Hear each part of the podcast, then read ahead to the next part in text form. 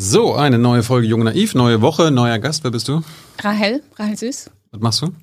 Ich bin politische Theoretikerin am King's College London und an der Humboldt-Universität und Autorin von ein paar Büchern hier mhm. und auch Gründerin der Zeitschrift Engagé. Was ist eine politische Theoretikerin? Was ist eine politische Theoretikerin?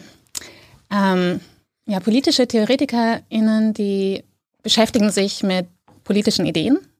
Ja, zum Beispiel. Ähm, du hast keine eigenen, sondern. Äh, naja, man, im, besten, im besten Falle hat man natürlich eigene oder entwickelt eigene Ideen, aber das, was ähm, politische TheoretikerInnen oftmals machen, ist, dass äh, sie danach fragen, wie sich zum Beispiel Vorstellungen von Freiheit, Gleichheit, Demokratie verändert haben im Laufe der Geschichte und auch fragen, inwiefern diese Ideen zum Beispiel noch hilfreich sind, um unser Denken und Handeln im, im ja, heute anzuleiten. Aber warum interessiert dich das? Warum sollte, warum sollte mhm. uns das interessieren? Warum sollte uns das interessieren? Naja, tatsächlich, ähm, na, ich kann natürlich nur für mich sprechen und ich und ähm, der Grund, warum ich mich für die politische Theorie begonnen habe zu interessieren, war eigentlich weniger so eine Faszination für politische Ideen als vielmehr so eine Notwendigkeit, ähm, dass ich den Eindruck hatte, ich brauche ein Werkzeug, ich brauche ein Vokabular dafür, um besser zu verstehen, äh, was Handlungsbedingungen eigentlich ausmachen. Und der, der, der entscheidende Punkt für mich war zum Beispiel in meiner aktivistischen Praxis, dass ich an, an dem Punkt angelangt bin, ähm, wo ich sehr frustriert war, wie wahrscheinlich viele Leute, die sich irgendwie engagieren. Wovon? Weil, ich war frustriert, dass ich den Eindruck hatte, ich kann nicht wirklich irgendwas bewegen. Ja, und dann ähm, hat sich die Frustration darin geäußert, in dieser, in diesem Bedürfnis auch besser begreifen zu können, ähm, was denn sozusagen die Hindernisse sind, die da im Weg liegen und ähm, auch besser zu verstehen, was eigentlich Handlungsbedingungen konkret ausmachen. Ja, und dann über dieses, über diese Frustration habe ich dann, äh, ja, habe ich dann zu einigen Ansätzen der politischen Theorie gefunden, die mir dann tatsächlich auch ähm, ja mehr Orientierung in meinem Handeln tatsächlich ähm, ermöglicht haben. Bist du immer noch frustriert? Bin ich immer noch frustriert. Ähm, ich habe zumindest jetzt, ich will nicht sagen, dass ich frustriert bin, aber ich habe zumindest jetzt eben ein besseres Vokabular, bessere, bessere Werkzeuge an der Hand, um zu verstehen, dass zum Beispiel politisches Handeln oder auch soziale Bewegungen jetzt nicht immer per se progressiv sind. Ja, also zum Beispiel die Frustration kam ja daher, dass ich den Eindruck hatte, ich habe ähm, ja, ich habe den Willen, was zu verändern und ich habe eine Idee, wohin es gehen könnte, aber irgendwie verändert sich nicht großartig was. Ähm, und ähm, genau, und dann zu verstehen, also besonders ähm, der, der Philosoph, der mir besonders geholfen hat damals, war Antonio Gramsci zum Beispiel. Und durch ihn habe ich dann besser verstanden, dass eben politisches Handeln nicht per se progressiv ist, sondern dass wir auch immer wieder an der ähm, Stabilisierung des Status quo und an der, Verhält äh, der Stabilisierung des Status quo und der Reproduktion dieser Verhältnisse partizipieren, die wir eigentlich überwinden wollen. Ja, und das ist eine Erkenntnis, die schon mal ganz hilfreich ist, weil dann ist diese Frustration, bleibt nicht einfach nur so im Wahren, ja, sehr vage, sondern man hat eine Vorstellung von, was das für Handlungsbedingungen bedeutet. Und gleichzeitig geht es aber auch mit einer ganz konkreten, ja, Machttheorie zum Beispiel einher. Ähm, mhm. Mhm. Aber bist du jetzt immer noch frustriert oder nicht? Nein, wie gesagt, ich bin nicht wirklich frustriert, weil ich den Eindruck habe, genau das ist, finde ich, die Aufgabe von politischer Theorie. Also frustriert ist man, Frustration ist ein bisschen so wie ähm, Angst zu haben. Ja, in dem Moment, wenn ich weiß, wenn ich mir anschaue, wovor ich Angst habe oder versuche, dem einen Namen zu geben, der Frustration einen Namen zu geben oder der Angst einen Namen zu geben und das sozusagen auseinanderzuklaffen, dann, ähm, dann äh, ist die Angst oder die Frustration nicht mehr wirklich etwas, was dann im Weg steht, sondern das ist sozusagen der erste Schritt aus der Ohnmacht heraus, äh, um dann sozusagen in, ins Handeln zu kommen. Gib, gib mal deinem Frust damals einen Namen oder deiner Angst. Meiner Frust einen Namen. Ähm, ja, wahrscheinlich die, du meinst einen, einen, einen einzelnen Begriff. Du, du hast es ja gerade ins Spiel gebracht, dass man, ja. dass man dem Namen gibt. Ah, ich verstehe, was du meinst. So dass, man, ähm, so dass der Frust quasi zielgerichtet ankommt. Ja, also der, der Frustration einen Namen zu geben in meiner konkreten Situation damals war dann zum Beispiel zu sehen, ähm, ah, ich war in, in, den, in den Bewegungen, wo ich mich engagiert habe zum Beispiel, hatte ich den Eindruck, die Art und Weise, wie wir bestimmte Dinge angehen, zum Beispiel war, war eher so kontraproduktiv. Ja, und ähm, ähm, das dann so zum Beispiel zu benennen als etwas, wo ich den Eindruck habe, anstatt dass wir jetzt wirklich irgendwie versuchen, an dem zu bauen, also sozusagen an der alternativen Gesellschaft zu bauen, in der wir leben wollen, hatte ich oftmals den Eindruck, dass die Kritik, die wir formulieren, sich jetzt nicht ins konkrete Handeln zum Beispiel übersetzt. Und sozusagen das auszuklären, das, das wirklich so auseinanderzunehmen und sich im Detail anzuschauen. Also das ist sozusagen der Name. Der Name ist nicht einfach nur ein, Etikett, ein Label, sondern ähm, das ist dann zum Beispiel das, was ich gerade schon kurz erwähnt habe mit Antonio Gramsci und seiner Machttheorie. Das hat dann was damit zu tun, ähm, dass ähm, man zum Beispiel auch versteht, wie eine gesellschaftliche Ordnung und wie sich Macht in einer gesellschaftlichen Ordnung überhaupt organisiert. Ja, das ist auch ein, eine Möglichkeit, dem einen Namen zu geben. Ja, in dem Moment, wenn ich verstehe, ähm, wie die Verhältnisse, in denen ich lebe, äh, sich manifestieren, habe ich die Möglichkeit, diese Verhältnisse auch besser zu verändern.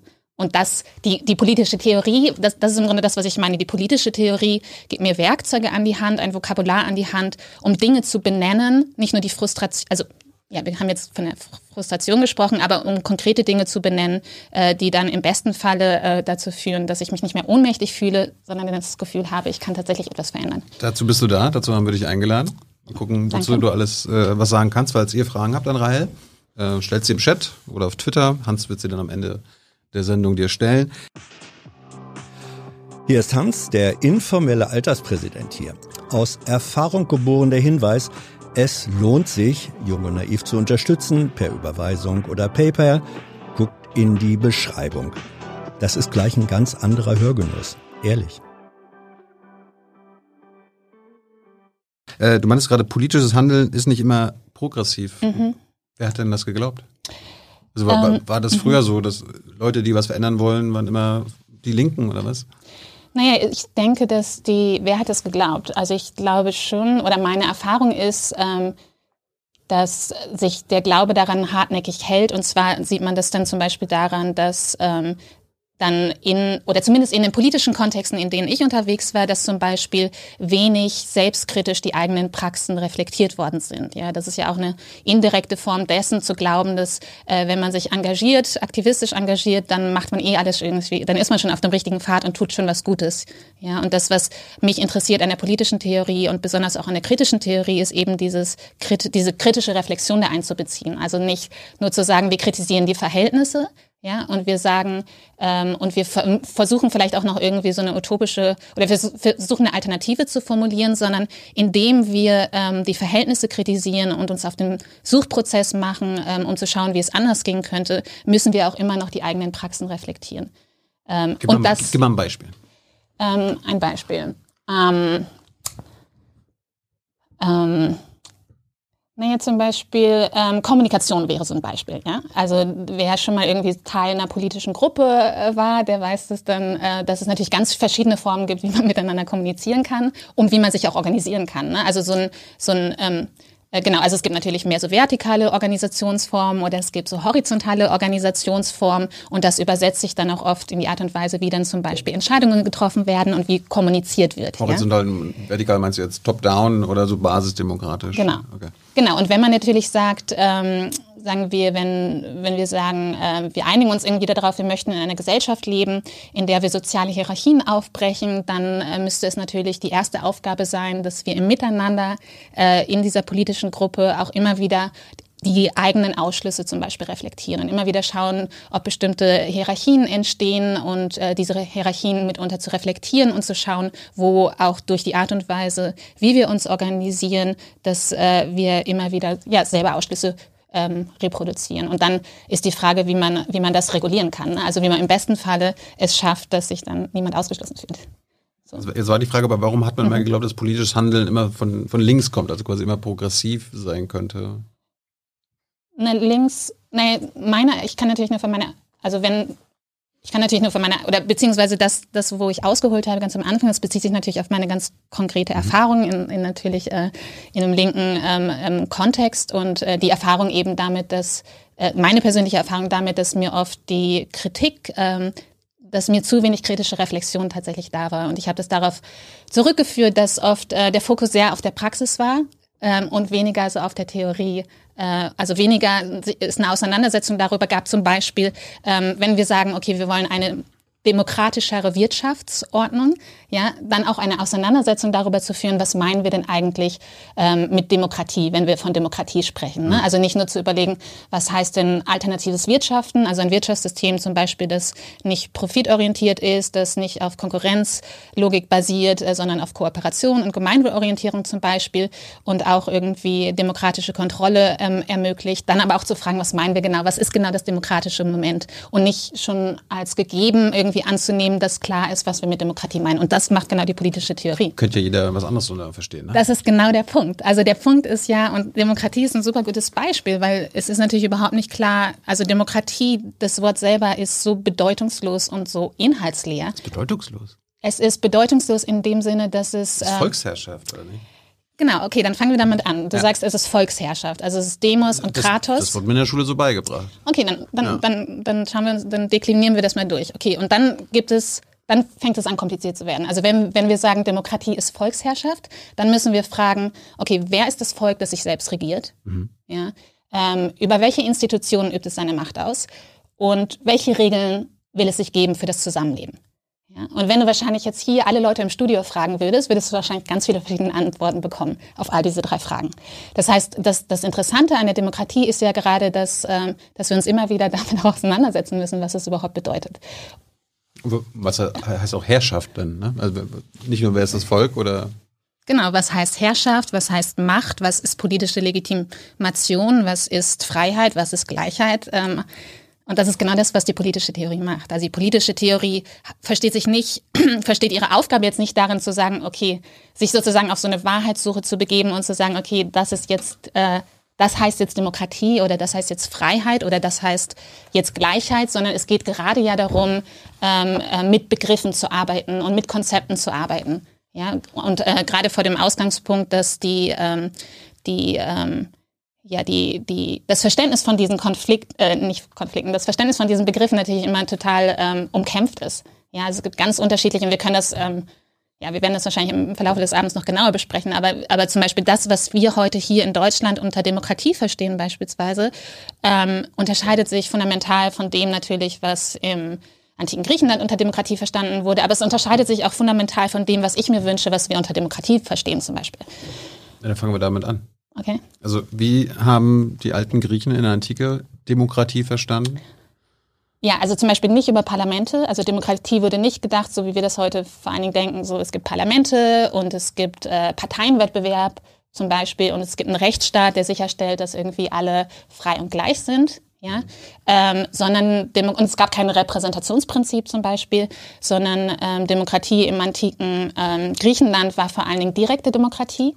Ja, und ähm, das bedeutete, dass die äh, volljährigen ähm, Männer sich getroffen haben. Also es gab dann so eine Volksversammlung und dann wurde sozusagen über die ja, Belange der Gemeinschaft ähm, ähm, wurden dann Entscheidungen getroffen. Und das andere interessante Element an der, an der direkten Dem Demokratie damals war eben, dass zum Beispiel die wichtigen öffentlichen Posten, die wurden äh, besetzt ähm, per Los. Ja, also Richter wurden gelost. Ähm, es gab einige Ausnahmen davon. Die mussten gar nicht Juristen sein, oder was? Genau, die mussten keine Juristen sein. Es gab wohl Ausnahmen davon, wie zum Beispiel, ich glaube, so die obersten Militärs oder so. Also bei manchen, ähm, äh, bei manchen Positionen hat man schon gesagt, es braucht eine gewisse Qualifikation, aber Richter gehörten zum Beispiel nicht dazu. Ja, ähm, das, was interessant ist, also das, was sozusagen, weil ich ja ganz am Anfang gesagt habe, dass ähm, wir als politische Theoretikerin auch immer schauen, was von Ideen von zum Beispiel früher heute noch irgendwie hilfreich, hilfreich ist, ne, um unser Denken und Handeln anzuleiten. Ähm, das Athena-Beispiel ist ein gutes, denn ähm, genau diese Losidee ist eine, die jetzt gerade in letzter Zeit auch ja immer prominenter wird. Also die Bürgerinnenräte und so. Genau, die losbasierten Bürgerinnenräte nämlich. Ne? Und da, da plötzlich äh, fängt man an, darüber nachzudenken, dass repräsentative Demokratie äh, vielleicht gar nicht so für sich so demokratisch ist und dass wir das eben ergänzen müssen durch zum Beispiel losbasierte Bürgerinnenräte. Aber damals in der Antike war das Volk quasi in dem, in dem Begriff Demokratie die männlichen. Genau, also die Frauen waren ausgeschlossen, die Fremden waren ausgeschlossen, Sklaven. die Sklaven waren ausgeschlossen. Genau. Gab es noch irgendwelche Beispiele äh, in Sachen Demokratie damals? Hat das eigentlich funktioniert? Naja, kommt drauf an, das ist das, das ist natürlich, ähm, ähm, also die Beurteilung, ob das funktioniert hat, hängt natürlich davon ab, was du ähm, unter Demokratie verstehst, beziehungsweise als wünschenswerte demokratische und gesellschaftliche Ordnung begreifst. Ne? Also wenn für dich das funktionieren kann, dass ähm, die meisten Menschen ausgeschlossen sind ähm, und nicht mitentscheiden können über die Dinge, die sie aber eigentlich betreffen, ähm, dann hat es für dich funktioniert. Ne? Wenn ich als Frau ausgeschlossen bin von diesen, ähm, genau von diesen Prozessen, dann hat es für mich natürlich nicht funktioniert. Und in der, in der Rückbetrachtung würde man natürlich sagen, äh, das, was damals, ich meine, natürlich in der, in der Demokratiegeschichte fängt man da an und sagt, wow, was da passiert ist, war schon mal großartig irgendwie so. Ne? Aber natürlich würde man, ähm, würde man jetzt nicht versuchen, das eins zu eins zu übersetzen. Das, das würde natürlich heute nicht mehr funktionieren. Gibt es irgendwas, mit Bürgerrechten was, und so. Gibt es irgendwas, was die damals hatten, was wir jetzt nicht haben in unserer Demokratie? Nee, zum Beispiel diese. Das mit dem ähm, Losen. Genau, das mit dem Losen und zwar und, und, und, und zwar, dass öffentliche Ämter gelost werden. Also das finde ich tatsächlich einen spannenden Gedanken und es erinnert mich so ein bisschen. Aber warum, warum ist das spannend? Naja, zum Beispiel, ich finde es nicht besonders plausibel, warum, oder ich finde, ich finde es eigentlich nicht besonders ähm, hilfreich, dass es sowas gibt wie, ich finde, es sollte keine BerufspolitikerInnen geben. Das ist das eine. Und das andere ist es, ich bin für eine Demokratisierung der Expertise, also wegzukommen von dieser Idee, dass manche Menschen ähm, ähm, ja, irgendwie die Menschen so einzuteilen, einzuteilen in diejenigen, die eben bestimmte Aufgaben erfüllen können. Also wie zum Beispiel, ähm, es gibt die, die Expertinnen, das Expertentum für diese bestimmten politischen Fragen. Aus meiner Sicht ist das ungemein entpolitisierend. Ja, also das, was wir derzeit erleben, ist, dass oft politische und kollektive Fragen in technische und Probleme in technische Probleme übersetzt werden, die dann von Expertinnen zu lösen sind. Und das ist aus meiner Sicht ähm, in, ja, hochgradig eigentlich ähm, ja, entpolitisierend, weil es irgendwie so negiert, dass, äh, ja, dass, dass, dass eine Expertise nicht eine ist, die, ähm, also äh, weil, weil es im Grunde die ganze politische Auseinandersetzung, die ganze demokratische Auseinandersetzung umgeht. Ne? Und wenn wir sagen, Demokratie lebt davon, dass Alternativen verhandelt werden und so weiter und so fort, dann ähm, umgeht natürlich diese Vorstellung von, dass man politische Probleme in technische Probleme übersetzen kann, genau diesen Prozess der politischen Auseinandersetzung.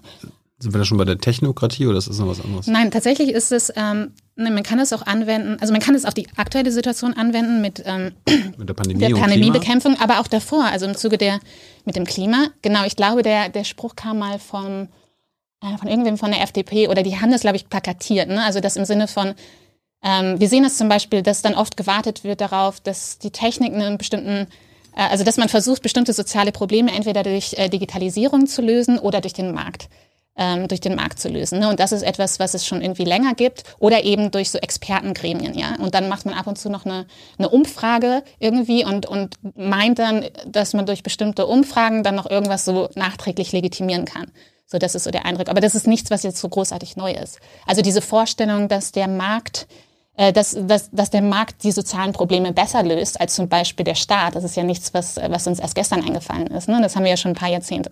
Und jetzt kommt halt verstärkt noch dazu mit der Digitalisierung der Gesellschaft, dass man annimmt, dass es für jedes soziale Problem eine technische Lösung gibt, einen Algorithmus gibt. Ähm wie, wie erklärst du dir, ich meine, wir, Du hast gerade gesagt, der Markt äh, kann viele Dinge nicht, gerade im sozialen Bereich. Trotzdem propagieren das immer noch einige, obwohl jetzt nach Jahrzehnten ja klar ist, dass das nicht so ist. Genau. Warum, warum wird es immer noch propagiert? Ja, weil, also das ist das, was ich glaube, weil ich denke, dass die meisten Menschen ähm, eine Gesellschaftsordnung, die auf liberaler Demokratie und freier Marktwirtschaft basiert, ähm, dass das für die meisten Menschen eine Gesellschaftsordnung ist, die sie ähm, als nicht nur alternativlos wahrnehmen, sondern auch tatsächlich als die als wirklich attraktiv wahrnehmen. Und das ist das, was ich am Anfang nicht gesagt habe, aber ähm, das mit Antonio Gramsci, der ist genau, das ist genauso seine Machtanalyse. Ne? Der fragt sich dann so, okay, wie wird Macht stabilisiert in einer Gesellschaft? Und das, was, was so neu war an dem, was er vorschlägt, ähm, darauf zu schauen,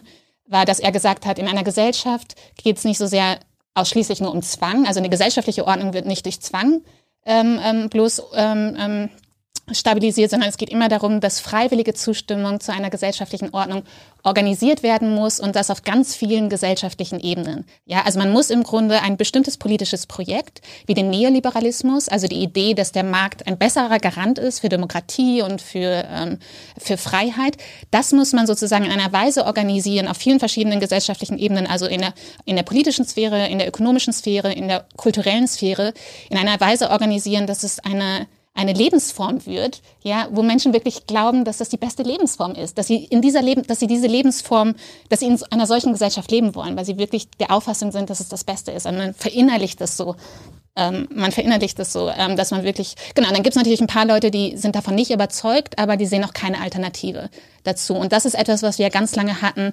Ähm, es gibt ja diesen von der Premierministerin Margaret Thatcher, die hat ja prominenterweise gesagt, there is no alternative. Ne? Also diese, diese Vorstellung von, es gibt keine Alternative zu einem neoliberalen Projekt. Ein neoliberales Projekt, was sozusagen die Politik anleitet in ihrem Handeln. Und in Deutschland haben wir das auch erlebt, also dass die eigentlich alle Parteien waren sich darin einig, dass der Neoliberalismus, also diese Idee von freier Markt, individueller Verantwortung, Wohlfahrtsstaat, äh, Wohlfahrtsstaat ähm, äh, zerkleinern, Gewerkschaften schrumpfen, ähm, dass das sozusagen, dass das sozusagen das ja, eine Art und Weise ist, wie man Gesellschaft am besten organisieren kann. Also so ein Organisationsprinzip für Gesellschaft tatsächlich. Ja, und dadurch, dass und irgendwie gab es, also wenn man sagt, ähm, Politik und Parteien haben die Aufgabe oder beziehungsweise in der Demokratie geht es darum, dass wir als WählerInnen die Möglichkeit haben, zwischen unterschiedlichen Alternativen auswählen zu können. Ja, und Parteien sollen genau das ermöglichen. Parteien sollen politische Projekte anbieten, die sich auch voneinander unterscheiden. Dann hatten wir und haben ist auch immer noch in gewisser Weise die Situation hatten wir die Situation in Deutschland, dass sich alle Parteien äh, einig darin waren, dass es keine Alternative zum Neoliberalismus gibt. Und das hat dann dazu geführt, dass an den Rändern Das würden Sie aber jetzt nie zugeben, oder? Da bin ich mir nicht immer sicher. Ich glaube, ist, sogar, ist das nicht sogar in der Verfassung irgendwie? Neoliberalismus? Ja, oder freier Markt oder sonst was. Also, also diese, diese, nee. dieser Glaube, also zum Beispiel dieses, diese Idee von äh, der, dieser Heirat von freier Markt und liberaler Demokratie. Also das, diese Idee, dass das sozusagen eine Fortschrittsgeschichte ist, ähm, da ist man sich ja schon ziemlich lange einig. Ich, wahrscheinlich ist dir das äh, vertraut, dieses Buch von Francis Fukuyama, Das Ende der Geschichte, wo er gesagt hat, so mit dem Zusammenbruch der Sowjetunion und mit der sozialistischen Emanzipationserzählung ist es eigentlich klar, dass freier Markt und liberale Demokratie sozusagen jetzt das ja, symbolisch für, für eine global, dann auch am Ende globale Fortschrittsgeschichte stehen. Die westliche kapitalistische Sicht hat sich durchgesetzt. Genau, das war damals so die, das war damals so die These. Und ähm, dieser Glaube an den freien Markt als eben, wie gerade schon gesagt, als Garant von Demokratie und Freiheit, ähm, ich denke, das ist immer noch ähm, ja, sehr, sehr attraktiv für viele. Wie, ich meine, du hast gesagt, der Neoliberalismus musste auf mehreren Ebenen durchgesetzt werden, politische, ökonomische, kulturelle. Wie, wie wurde das denn durchgesetzt? Das ja. wurde jetzt nicht zentral geplant. Oder? Ja, zum Beispiel, wenn wir, genau, es wurde eben nicht zentral geplant. Ne? Und wenn wir zum Beispiel, wir können das Beispiel nehmen, also ein mh, etwas, was ja mit der neoliberalen Idee oder Ideologie verknüpft ist, ist diese Idee ja von Eigenverantwortung. Ne? Also es ist die Vorstellung, dass, ähm, also man kann fast sagen, nicht fast, sondern man kann sagen, dass politische Probleme werden sozusagen in den privaten Verantwortungsbereich gedrängt. Ne? Also ein Beispiel ist, äh, ein Beispiel, das gerne genannt wird, ist Arbeitslosigkeit. Ne? Also, dass wenn ich jetzt arbeitslos bin, dann ist es nicht sozusagen Ausdruck von gesellschaftlichen Machtasymmetrien und systemischen Ungleichheiten und so weiter, sondern es ist sozusagen ähm, meine Schuld. Meine Schuld. Und genau das Umgekehrte ist dann auch Privilegien in unserer Gesellschaft ähm, sind sozusagen verdiente Privilegien. Ne? Also anstatt die demokratische Gesellschaft zu denken als eine, die manche mit Privilegien ausstattet und andere eben äh, äh, benachteiligt, äh, denken wir hier oft gerne, dass, äh, dass das sozusagen ein natürliches Resultat ist ne? von, vom, von eigen individuellem Eifer. Genau, also diese Idee der individuellen Verantwortung, wenn man das zum Beispiel nimmt, individuelle Autonomie, dann kann man sehen, dass sich das, ähm, dass sich das äh, krass durchgesetzt hat, zum Beispiel auch in dieser Vorstellung von ähm, Dezentralisierung. Also wenn man sagt, äh, wenn, wenn man sagt, okay, man kritisiert jetzt zum Beispiel die Repräsentantinnen dafür, dass man sagt, das ist eh nur so eine politische Elite, die vertreten, die vertreten mich ja überhaupt nicht und was wir brauchen ist, ich will selber über meine Probleme entscheiden können und selber irgendwie ähm, die Problemlösung in die Hand nehmen ähm, und sozusagen Leute, die die für Dezentralisierung sind, die würden dann auch ganz schnell so dieses Argument kaufen und sagen, okay, ein, ein, ein, eine Gesellschaft, die individuelle Verantwortung äh, pusht, individuelle Autonomie pusht, ist erstmal was Gutes. Ja, und das kann, das übersetzt sich dann zum Beispiel, wie, ähm, wie ich meine Nachbarschaftsgruppe organisiere, wie ich meine, ähm, was weiß ich, selbst politische Gruppe organisiere, wie Schulen organisiert werden, wie das Gesundheitssystem organisiert wird, wie kulturelle Betriebe organisiert werden und so weiter und so fort. Was ist, denn, was ist denn so schlimm an individueller Verantwortung? Hört sich das mal gut an, oder? Mhm. Ich bin für mein, ich bin der Schmied meines Glückes. Genau, du kannst ja auch gerne Schmied. der Schmied deines Glückes sein. Ich denke, was, ähm, was natürlich auch. Muss halt nur jeder Schmied sein, ne? muss ja nur jeder Schmied sein.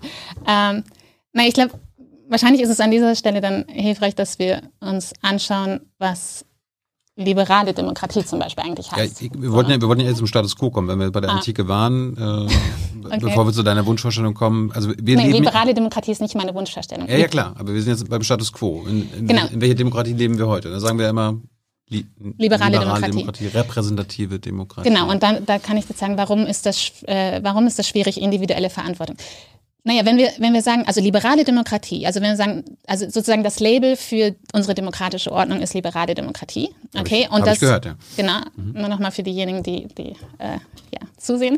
Ähm, genau, und dann wäre zum Beispiel die Aufgabe von politischen TheoretikerInnen dann zu schauen, okay, was meinen wir eigentlich damit? Also was für Annahmen verbergen sich dahinter? Ne? Und wir hatten eins schon angesprochen, das ist sozusagen der freie Markt, der sozusagen da immer irgendwie, man kann nicht über liberale Demokratie sprechen, ohne nicht auch über den freien Markt und Kapitalismus zu sprechen. Da werden wir wahrscheinlich noch später zu kommen. Aber liberale Demokratie zum Beispiel versteht ähm, Demokratie ähm, zuallererst über so neutrale politische Institutionen zur Herstellung eines Gemeinwohls ja, und die Aufgabe wird oft gesehen, ähm, die Aufgabe von demokratischer Politik wird oft darin gesehen, dass es darum geht, Kompromisse zu schmieden zwischen äh, widerstreitenden Interessen. Ja, das heißt, die Idee von Konflikt ist es dann, ähm, oder Konflikt wird verstanden als Meinungsverschiedenheit und nicht wirklich als Machtkonflikt. Ja? Und äh, das, was ich in meiner Arbeit versuche, ist zu sagen, ähm, also ich, ich versuche die Machtfrage zu stellen und versuche zu sagen, dass ein solches Verständnis ähm, von Demokratie ein sehr entpolitisierendes Verständnis ist, weil Demokratie immer auch ein gesellschaftlicher Prozess ist, der Gewinner und Verlierer hervorbringt. Ja, wir hatten das Beispiel schon mit dem mit den Privilegien. Also die demokratische Ordnung stattet eben manche mit Privilegien aus und andere eben nicht. Ähm, Genau, und individuelle An Verantwortung passt natürlich super ins Bild. Ne? Also mein, meine Kritik an der, dieser Idee der liberalen Demokratie oder eine Kritik, es gibt unzählige, wäre zu sagen, diese Idee der individuellen Autonomie und Selbstverantwortung verdeckt eben, dass äh, die Gesellschaft, also dass die demokratische Gesellschaft immer schon äh, Gewinner und Verlierer hervorbringt. Ja, ähm, genau. Okay, das ist ein Problem. Damit? Naja, es ist insofern ein Problem, dass wenn wir sagen, wenn wir die Demokratie oder das Versprechen der Demokratie ernst nehmen und, äh, und das Versprechen der Demokratie lautet ja äh, Freiheit und Gleichheit für alle, ja, und äh, wenn wir sagen, okay, Freiheit und Gleichheit für alle, ähm, aber schauen wir uns das doch in der Praxis an, dann sehen wir und müssen die Frage stellen, Freiheit und Gleichheit für wen eigentlich? Und diese Frage, Freiheit und Gleichheit für wen, die würden wir natürlich nicht stellen, wenn wir davon ausgehen, dass ähm, die politischen Institutionen, die wir haben, neutrale Institutionen sind, die ähm, so ein Gemeinwohl herstellen. Ja? Diese Frage ergibt sich überhaupt nicht, wenn wir davon ausgehen, dass, äh, dass die politischen Institutionen sowieso sozusagen ganz objektiv und neutral sind und dass, sich, dass sie eben nicht Ausdruck von Macht und ähm, Ungleichverhält sozialen Ungleichverhältnissen sind. Aber wer, wer sagt dann Freiheit und Gleichheit? Das sagen vielleicht die Linken, vielleicht nur die Grünen oder so, aber ich glaube, naja, sowas, sowas hört man jetzt nicht mhm. von der FDP, Gleichheit oder so. Das ja. ist ja naja, aber es ist ja, es ist ja ein Prinzip. Es ist gleich vom Recht. Genau, also okay. die, die, die Freiheit und die Gleichheit, das sind demokratische Prinzipien, die wir dann in der Verfassung sehen, in den Bürgerrechten sehen, genau, in der, in der formalen Gleichheit vor dem Gesetz sehen. In der Wirklichkeit ist das natürlich nicht so. Ähm, aber das Interessante, und Freiheit ist natürlich äh, vor allen Dingen, also genau, Freiheit in der, Indi in der, in der ähm, liberalen Demokratie ist ja vor allen Dingen individuelle Freiheit. Mhm. So, ne? Ähm, und es ist, also es ist die Vorstellung, das ist auch ganz interessant, die Vorstellung, wenn wir nochmal zurückkommen auf diese, ganz am Anfang hatten wir ja die Frage gestellt, wer ist das Volk, das sich selbst regiert? Ne? In einer liberalen Demokratie ist das Volk, das sich selbst regiert, wird gedacht als äh, so autonome Individuen, die alle ihre Einzelinteressen haben und ähm, Genau, und diese ganzen autonomen Individuen mit ihren Einzelinteressen, die kann man jetzt so in so einer homogenen Einheit zusammenfassen.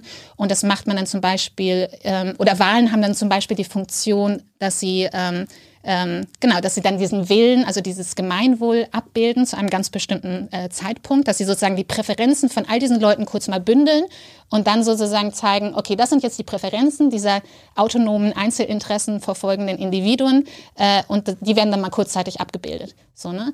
Und das ist ein Verständnis ähm, von ähm, Genau, das ist ein Verständnis, was man dafür kritisieren kann, dass man sagt, ähm, Vielleicht sind wir gar nicht am Anfang schon so alle so autonome, rationale Individuen, die ähm, nur unsere Einzelinteressen verfolgen. Ne? Also wenn man das zum Beispiel mal ganz am Anfang in Frage stellt und sagt, äh, vielleicht sind wir ja immer schon in soziale Beziehungen eingebettet und vielleicht macht es deshalb auch gar nicht so Sinn, die individuelle Freiheit so hoch zu heben, sondern vielleicht ist es viel wichtiger, dass politische Institutionen ähm, sich also nicht vorrangig darum drehen sollten, die individuelle Freiheit zu schützen, sondern eigentlich die soziale Freiheit zu schützen.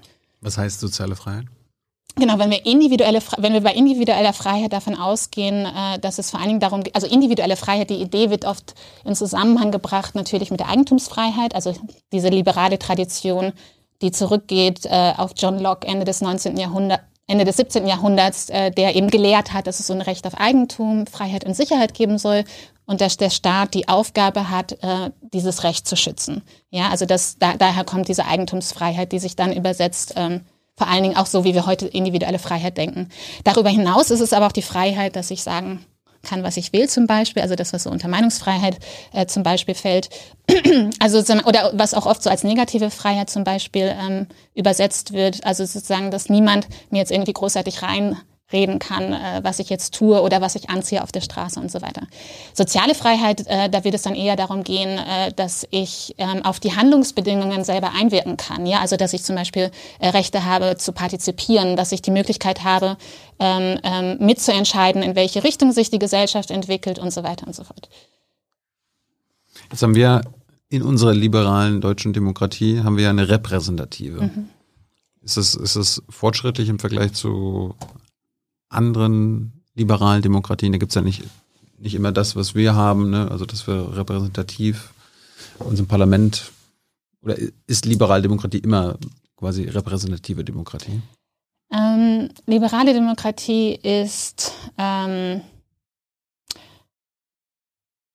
Naja, immer. Das ist die Frage, was du damit meinst. Also historisch oder auch, man muss, man könnte sich jetzt unterschiedliche Länder anschauen die, die, oder historisch Es gibt die direkte, du hast ja jetzt schon mhm. Athen angesprochen, die direkte Demokratie, wo quasi Volksabstimmung ist und mhm. jeder, jede Stimme zählt. Oder ja. wir ich wählen, mein, wir wählen Parlament, ja. wo dann quasi mein Volksvertreter für mich abstimmt. Ja.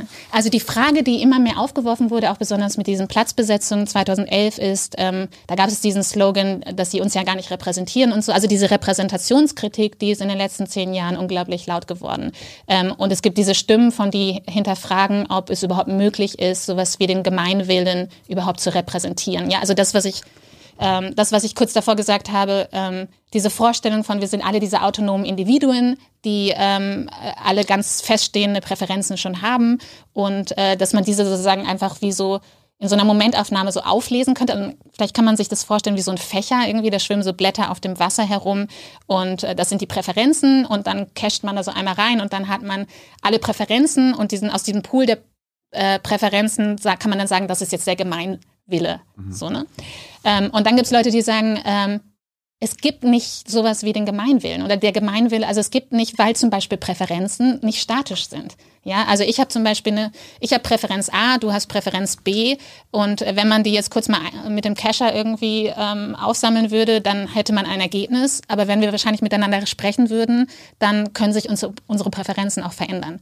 Deshalb gibt's ähm, dann KritikerInnen, so dieses Repräsentationsprinzip, sie sagen, wir brauchen als Ergänzung zur repräsentativen Demokratie zum Beispiel solche, das nennt sich dann deliberative Formate, also Formate, wo Menschen zusammenkommen, auch in diesen Bürgerinnenversammlungen, um ähm, im Gespräch miteinander zu sein und sich so über ihre ja, Präferenzen auszutauschen und ähm, äh, weil eben die Annahme ist, dass wenn man, wenn man sich über diese Dinge austauscht, dass sich dann auch Einstellungen, Präferenzen, Überzeugungen verändern können. Aber ich meine, der Sinn an sich macht bei der repräsentativen ja Sinn. Ich meine, wir können ja nicht alle 83 Millionen Leute ins Parlament schicken. Ne? Also ist ja schon logisch, dass es dann nur ein paar hundert genau. geben kann. Ja.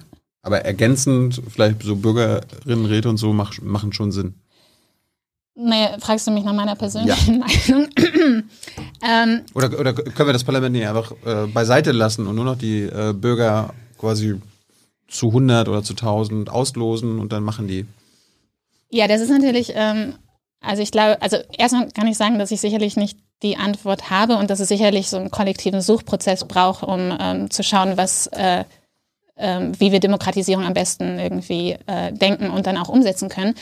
Ähm, ich meine, wenn wir uns wenn wir uns das Repräsentationsprinzip ansehen, dann können wir zum Beispiel sehen, also wenn die Idee der Repräsentation ist, dass die Anliegen der Menschen in einer Gemeinschaft repräsentiert werden, und dann sehen wir ja, dass viele Interessen und Anliegen gar nicht repräsentiert werden. So, ne? Also wir, wir sehen ja zum Beispiel, dass bestimmte äh, Gruppen in der Gesellschaft ähm, viel weniger zur Wahl gehen als andere. Äh, und das sind ja eigentlich die Gruppen, dessen Forderungen ungemein wichtig wären. Also daher kommt ja auch die Kritik, dass Politik oder PolitikerInnen oft Politik machen für die Bessergestellten. Ja. Ähm, ähm, Genau, also das ist sozusagen eine Kritik an, an dem Repräsentationssystem, dass, dass zum Beispiel bildungsferne Schichten oder einkommensschwache Schichten oder so viel weniger zur Wahl gehen. Ähm, und da kann man ja schon fragen, okay, deren Anliegen sind dann gar nicht repräsentiert. Ne? Ja, die, also, gehen, die gehen nicht nur weniger zur Wahl, die sind auch weniger im Parlament, also werden sie sind, gewählt. Richtig, genau. Sie sind weniger im Parlament, sie gehen weniger zu Wahlen, sie sind tatsächlich auch weniger in diesen neuen man nennt es dann demokratische Innovationsgeschichten, also Bürgerinnenräte, äh, sind sie auch viel weniger ähm, an, man versucht das irgendwie, man versucht das zu reparieren, also man versucht natürlich das äh, zu vermeiden, aber das ist tatsächlich noch eine Kritik an diesen neuen ähm, partizipativen Formaten, dass auch da ähm, ähm, diese ähm, äh, Menschen äh, aus diesen ähm, Schichten dann weniger repräsentiert werden. Also es ist ein, ein, großes Problem so, ne? Genau, das ist das eine, dass man sagen kann, okay, das geht hier irgendwie geht sich das nicht geht geht das nicht auf, dieses Repräsentation oder das Versprechen der Repräsentation geht nicht auf. So, ne? Und das andere ist das, was ich halt auch schon angesprochen habe mit diesem, ähm, diese Vorstellung, dass man irgendwie den, den WählerInnenwillen oder dass man diesen gemein, diese, diese, ja, das Gemeinwohl so abbilden könnte, als wäre das irgendwie so was Statisches. Ähm, ich meine, so Mischformen sind sicherlich nicht blöd, aber das, wo, wo ich ähm, tatsächlich ähm, sehr, sehr skeptisch bin, ist, ähm, aus meiner Sicht, das, was wir derzeit erleben, diese Euphorie, was all diese neuen demokratischen Formate betrifft, ja, aus meiner Sicht sind das in erster Linie, dienen die erst, in erster Linie dazu, so oder deren Funktion ist so ein bisschen so ein Legitimationsbeschafferin zu sein für die etablierte Demokratie, demokratische Ordnung, ja. Also ist ein bisschen so wie wenn ähm, ähm, oder ich, ich mache ich mach das Thema vielleicht da nicht auf, sondern genau, bei Legitimationsbeschafferin, damit meine ich im Grunde, dass, ähm, dass zum Beispiel ähm, solange es den, den, solange es den Machteliten nicht in irgendeiner Weise wehtut, weil sie, ein Beispiel ist, in Frankreich letztes Jahr ähm, gab es den ähm, bloßbasierten Klimabürgerrat, mhm. ja, und da haben, ähm, da haben Menschen eben Gesetzesempfehlungen erarbeitet und unter anderem eben auch ähm, ähm, die Empfehlung, dass man Klimaschutz in der Verfassung verankert. Und ursprünglich war geplant, dass es dazu ein Referendum geben sollte und das wurde dann. Hat Macron äh, versprochen, ne? Genau. Und das wurde dann äh, also es wurde nicht gemacht. So, ne? Und das ist nur ein Beispiel dafür, dass natürlich diese Diskussionsformate irgendwie nett sind, insofern als dass sie sind, sie sind, sie haben natürlich ihre Berechtigung, also sie stärken natürlich irgendwie, ähm, ähm, also diese Form der politischen Auseinandersetzung, die fördern natürlich, ähm, dass Menschen sich mehr informieren, dass sie sich austauschen, also das, die, die schaffen eine gewisse Legitimität, aber dann in gewisser Weise, wenn sie zahnlos bleiben und sie bleiben zahnlos, weil die Regierenden nicht an diese Gesetzesempfehlungen gebunden sind, kann man sagen, dass diese Bürgerinnenräte eigentlich nur eingesetzt werden, um sozusagen Frustration, um Menschen, die frustriert sind, äh, ähm, und die, das ist vielleicht auch, die gar nicht aktiv partizipieren, aber zum Beispiel sehen, ah, da passiert gerade was. Ne? Also die politischen Eliten, die erkennen an, dass die Demokratie, so wie sie derzeit besteht, vielleicht irgendwie nicht so cool ist und nicht alles so gut läuft. Ähm, aber dann, wenn die Sachen, wenn dann solche Bürgerräte eingesetzt werden und sie werden gerade wirklich überall irgendwie eingesetzt, ähm, dann heißt das nicht automatisch, dass ich da großartig, ähm, das, das übersetzt sich nicht notwendigerweise direkt in eine Demokratisierung. Das ist, glaube ich, meine, das ist meine Kritik. Und es hat damit zu tun, vielleicht diesen Gedanken noch, ähm, das hat damit zu tun, dass ähm, bestimmte Stimmen und politische Forderungen ist ja gar nicht auf diese institutionelle Bühne schaffen. Ja, also wenn man sagt, selbst Bürgerinnenräte sind noch eine Form von institutioneller Bühne, dann kann man sagen, äh, dass bestimmte Forderungen ähm, ähm, Genau, dass bestimmte Forderungen es gar nicht irgendwie auf diese Bühne schaffen, weil zum Beispiel Menschen überhaupt nicht an diesen Formaten teilnehmen wollen, können und so weiter und so fort. Und da kommt dann ins Spiel das dessen, wo ich mich sehr viel beschäftige in meiner Arbeit, nämlich äh, die Rolle von sozialen Bewegungen, von Aufständen, von Protest für, für Demokratie. Die Frage wäre ja jetzt, macht es nicht Sinn, irgendwie ein Parlament quasi zu entmachten oder weniger mächtig zu machen und da vielleicht eher in die Bürgerinnenräte reinzugehen, wo es also ein bisschen fairer ist, wo es ausgelost wird, äh, um quasi die Schwächen, die jede parlamentarische Demokratie hat, quasi zu umgehen. Ne? Also mhm. der Lobby-Einfluss würde weniger werden, die, der Einfluss der Machteliten, der ja. ökonomischen Eliten. Ich weiß nicht, ob man dafür unbedingt ähm, die pa K ja. Kann man das denken als, als ja. Wissenschaftlerin wie du? Naja, man kann alles denken. Ähm, ich weiß jetzt nicht, ob das so der entscheidende ob das so die Lösung schlechthin ist jetzt, dass man die Parlamente entmachtet. Nee, ich meine, die Lösung schlechthin werden wir nie haben, aber ja. vielleicht, man vielleicht wäre es eine bessere Lösung. Ja, also was man auf jeden Fall denken kann, ist, dass man zum Beispiel sagt, diese Bürgerinnenversammlungen, dass man denen mehr Macht gibt. Also dass zum Beispiel die Gesetzesempfehlungen die, die Gesetzesempfehlungen, die dort erarbeitet werden, dass die Regierungen daran gebunden sind. Ja, also entweder auf jeden Fall ein Referendum dazu durchzuführen oder eben tatsächlich die zu übernehmen. Also das wäre eine Aufwertung der Macht von solchen Bürgerinnenversammlungen.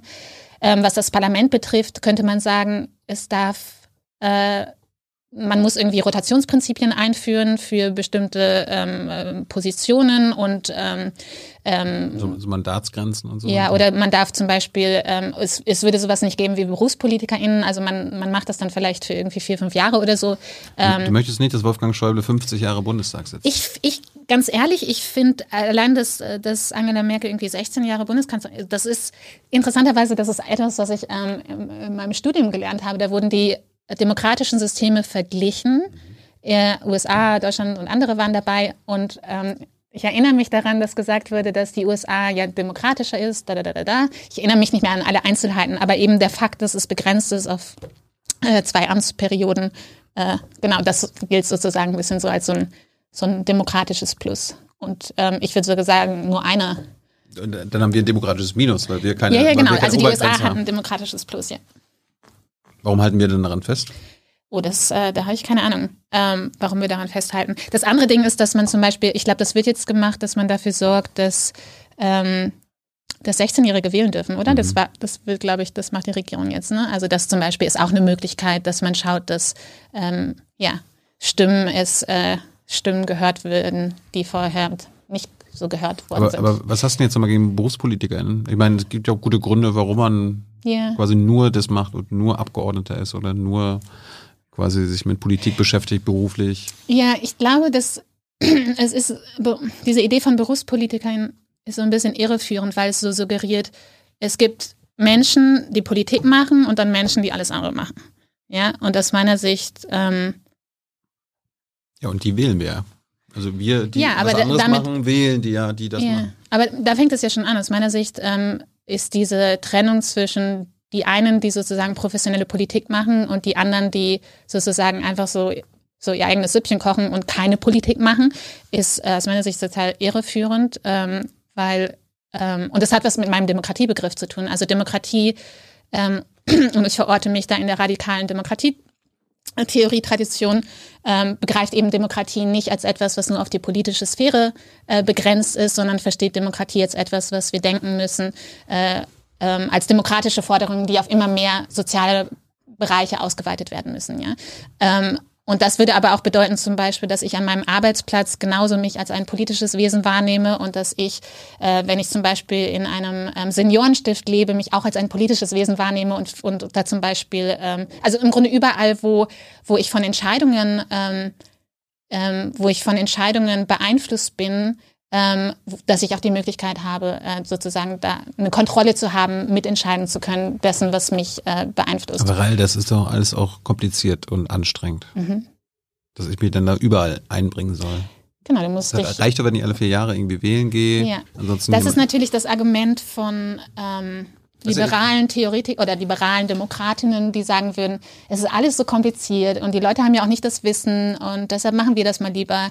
Ähm, und das ist sozusagen das Argument gegen direkte Demokratie. Ja, aber in der, in der Praxis sehen wir zum Beispiel, wenn wir in die Schweiz schauen, es muss ja nicht oder es entscheidet, also nicht jeder nimmt an jedem Referendum zum Beispiel äh, teil. Ne? Also es, es bedeutet ja nicht, dass, ähm, dass, dass, dass du bei jeder Abstimmung irgendwie dich einbringen musst. Das ist das eine. Und das andere ist, dass wir natürlich auch äh, zunehmend mit der Unterstützung von digitalen äh, Plattformen auch die Möglichkeit haben, ähm, was weiß ich, uns mehr in Debatten einzubringen und Abstimmungsprozesse zu organisieren und, und, und, und, und. Also das, dieses alles, was so unter Civil Technology fährt, das beginnt ja jetzt erst gerade. Ähm, aber da gibt es sicherlich auch noch ähm, ja, Möglichkeiten, dieses Argument zu entkräften, was aus meiner Sicht sowieso schon nicht besonders plausibel ist, zu sagen, äh, ich habe ja so wenig ähm, ähm, Kapazitäten oder das alles ist so kompliziert oder so. Okay, Bürgerräte, die Schwächen haben wir angesprochen. Was ist so mit jetzt etablierten Sachen? In Berlin gab es ja ähm, im Rahmen, also parallel zur Bundestagswahl auch eine Volksabstimmung zum eine deutsche Wohnen enteignen, Vergesellschaftung der Wohnungskonzerne. Da gab es ein, klar, ein klares Ergebnis. Mhm. Aber mhm. dass das jetzt irgendwie umgesetzt wird, das wird jetzt erstmal jahrelang genau. geprüft werden und so weiter und so fort. Ja. Also da fragen sich auch viele Berliner und Berlinerinnen, wozu haben wir denn jetzt gewählt, wenn das jetzt. Naja, aber das ist ja. wenn, wenn, die, wenn der Senat, also die Regierung jetzt entscheiden kann, auch ja. machen wir oder machen wir nicht. Ich bin mir ziemlich sicher, dass die meisten, die dafür gestimmt haben, auch schon damit gerechnet haben, dass es nicht umgesetzt wird. Das ist das eine, was nicht heißen soll, dass es cool ist, dass es nicht umgesetzt wird. Aber ähm, das hat natürlich auch oftmals so eine symbolische ähm, Komponente. Ne? Also allein schon, allein schon, ähm, dass darüber gesprochen wird, dass allein schon, dass das Ergebnis feststand, so ne, allein schon, dass, dass, dass sozusagen man sagen konnte, die Leute, die das befürworten, die haben gewonnen. Das ist ja schon eine Signalwirkung. Ähm, und das, ja, braucht man, glaube ich, nicht zu unterschätzen. Und dann gibt es einen Rechtfertigungsdruck. Ne? Also die politischen Verantwortungsträgerinnen, die müssen sich dann rechtfertigen, warum sie das nicht machen. Und im besten Falle, aber das kommt dann natürlich darauf an, wie geschickt das die BefürworterInnen anstellen, ähm, schafft man so einen Rechtfertigungsdruck, dass äh, ja, dass, ja, dass man noch irgendwie was rausholen kann. Ne? Der, der, der, ähm, der Hauptgrund, warum quasi die Bürgerinnenräte quasi ihre Ergebnisse dem, dem Parlament geben oder quasi durch diese Volksabstimmung, dass am Ende das Berliner Parlament am Ende auch die Hoheit hat, ob sie es annehmen oder nicht. Das ist ja erstmal logisch, oder? Ich meine, die Parlamente, das Parlament ist das die oberste Institution in unserem Land, in unserer, genau. in unserer Gesellschaft. Also sollten die doch am Ende dann auch entscheiden, oder? Ja, tatsächlich argumentieren manche Menschen so, die sagen, das wäre ja total undemokratisch, weil wir leben ja in einer repräsentativen Demokratie. Und das letzte Wort hat das Parlament, der ja, Gesetzgeber. Genau, das sind ja, die sind ja politisch legitimiert dafür, dass sie ähm, äh, genau, dass sie, dass sie das vertreten. Aber da kommen wir ja wieder zur Repräsentationskritik. Ne? Und es ist ja nicht so, dass die politischen VerantwortungsträgerInnen die ist ein bisschen wie in, mit der Konstitution, ja, wie, wie, wie, was wir hier haben in Großbritannien, ne? Also mit der, äh, mit dem Königshaus sozusagen, ne? Also es gibt diese, ähm, die, die, ich weiß nicht, ob ich jetzt dieses Beispiel aufmachen soll, aber, aber zum Beispiel, das eine ist es, dass etwas sozusagen legitimiert ist. Ja, also es gibt eine politische Legitimation für die repräsentative Demokratie in unserer Gesellschaft. Ähm, und das andere ist, dass aber eine dass, dass, die, dass die Zustimmung sinkt, ne? Und das entweder, und dann sucht man, dann schaut man halt die Zustimmungswerte irgendwie zu lesen. Ne? Und das kann man machen, indem man sieht, dass Menschen auf die Straße gehen. Das sieht man äh, zum Beispiel daran, dass dann die Wahlbeteiligung zurückgeht oder die Wahlbeteiligung von manchen äh, Bevölkerungsgruppen zurückgeht. All solche Dinge werden ja dann gelesen als ein Legitimationsverlust. Also in der Verfassung ähm, äh, ähm, oder das eine ist, dass sozusagen etwas politisch legitimiert ist wie das Repräsentationsprinzip, aber das heißt dann noch nicht automatisch, dass sozusagen dieses Prinzip nicht auch an Legitimation verlieren kann, indem eben Leute auf die Straße gehen, indem Leute nicht wählen gehen und so weiter und so fort.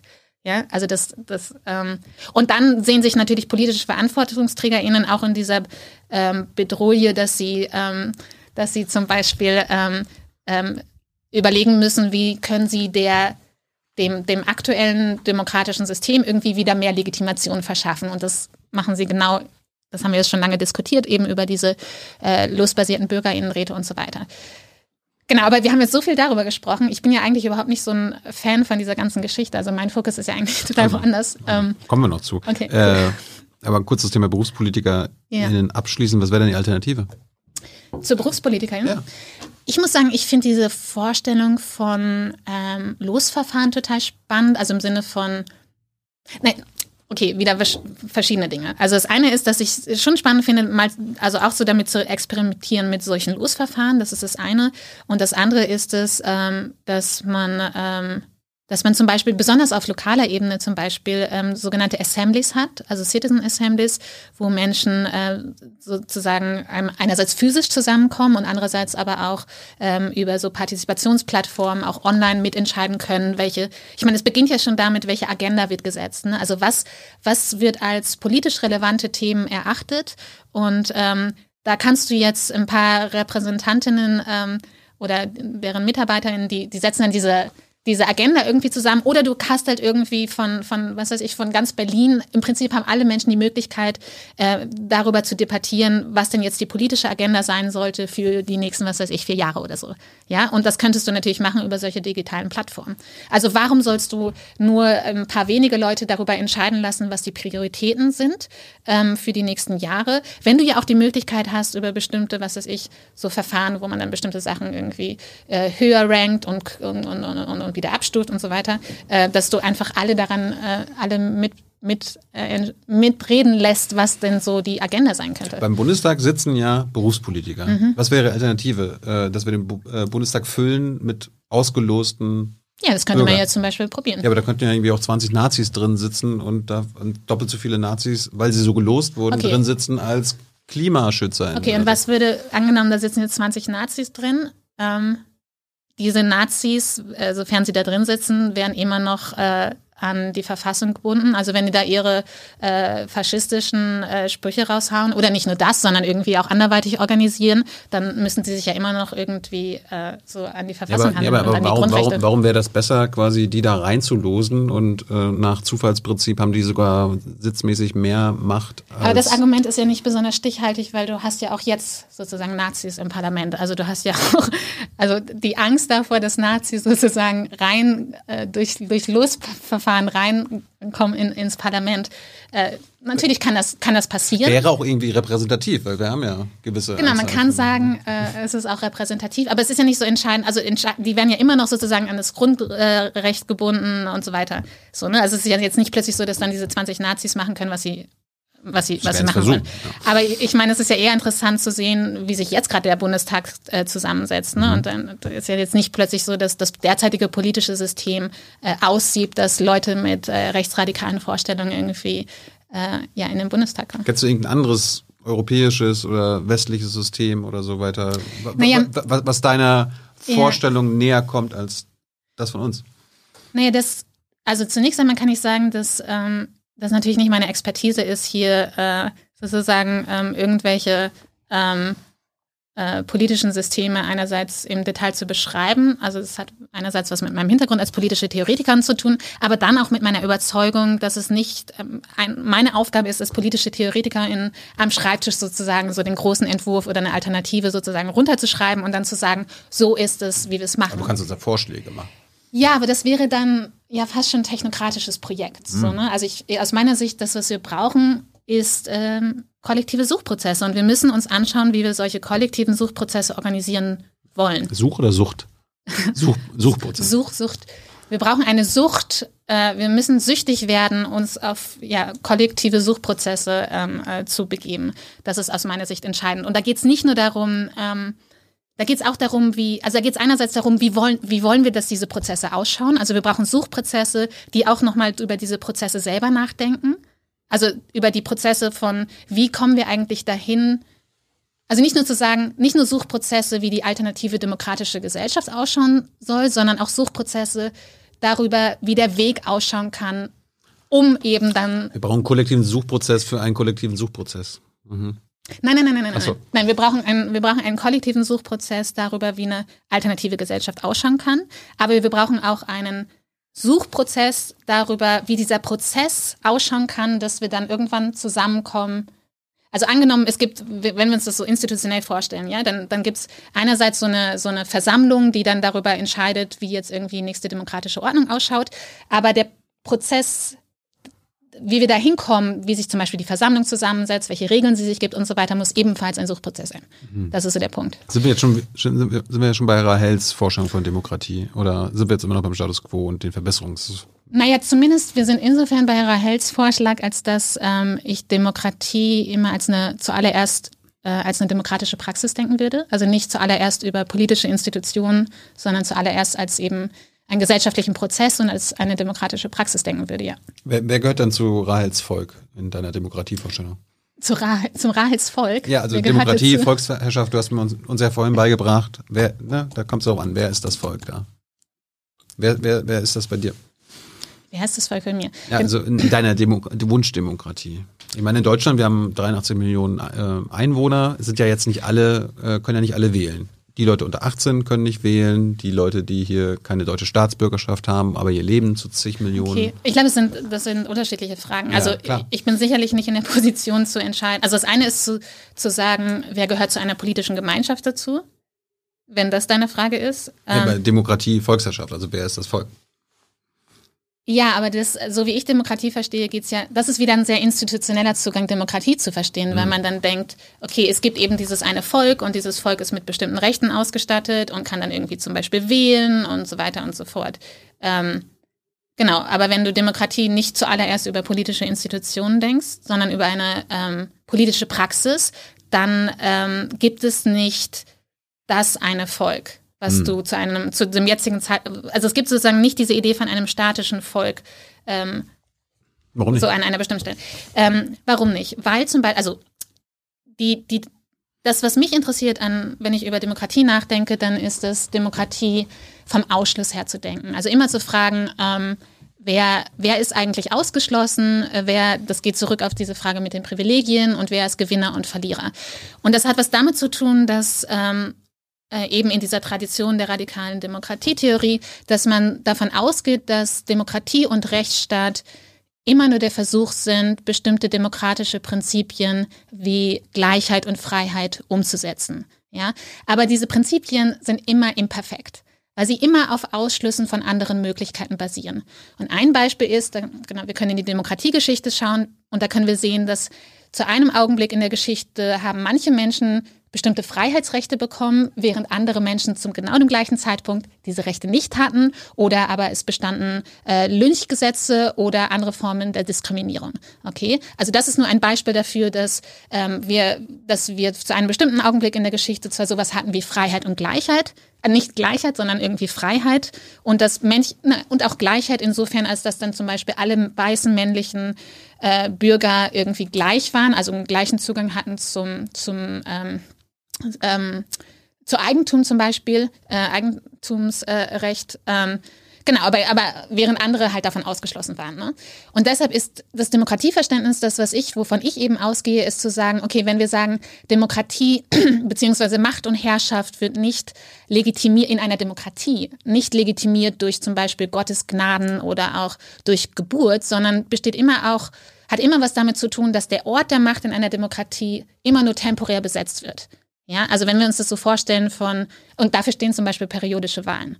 Ja, also wir können uns vorstellen, dass zum Beispiel dieses, der Neoliberalismus ist ein politisches Projekt und die Parteien haben, ähm, ähm, ja, nicht nur die Parteien, aber jetzt fokussieren wir mal darauf, haben gut daran getan und Wirtschaftsakteure und viele andere mehr haben sozusagen Zustimmung organisiert zu diesem äh, politischen Projekt. Und dann hat dieses politische Projekt des Neoliberalismus diesen äh, Ort der Macht sozusagen besetzt. Ja, und eigentlich ist die Idee in einer Demokratie, dass dieser Ort eben immer nur temporär besetzt wird. Und das, was wir hier zum Beispiel gesehen haben in Deutschland, ist, dass, es, dass in dem Moment, wo gesagt wurde, das ist alternativlos, genau, war es nicht mehr plötzlich nur temporär besetzt, sondern es war tatsächlich, ähm, äh, ja, also in dem Moment, wenn man nicht mehr zwischen Alternativen entscheiden kann, dann, dann wird es irgendwie schwierig mit der Demokratie. Das heißt, das, was das, was mich in meiner Arbeit ähm, interessiert und die Art und Weise, wie ich über Demokratie nachdenke, ist halt zu sagen, Demokratie, um Demokratie und demokratische Gesellschaften produzieren die ganze Zeit Ausschlüsse. Es lässt sich gar nicht vermeiden. Ja, und deshalb muss die Aufgabe von Demokratie sein, diese Ausschlüsse permanent zu hinterfragen.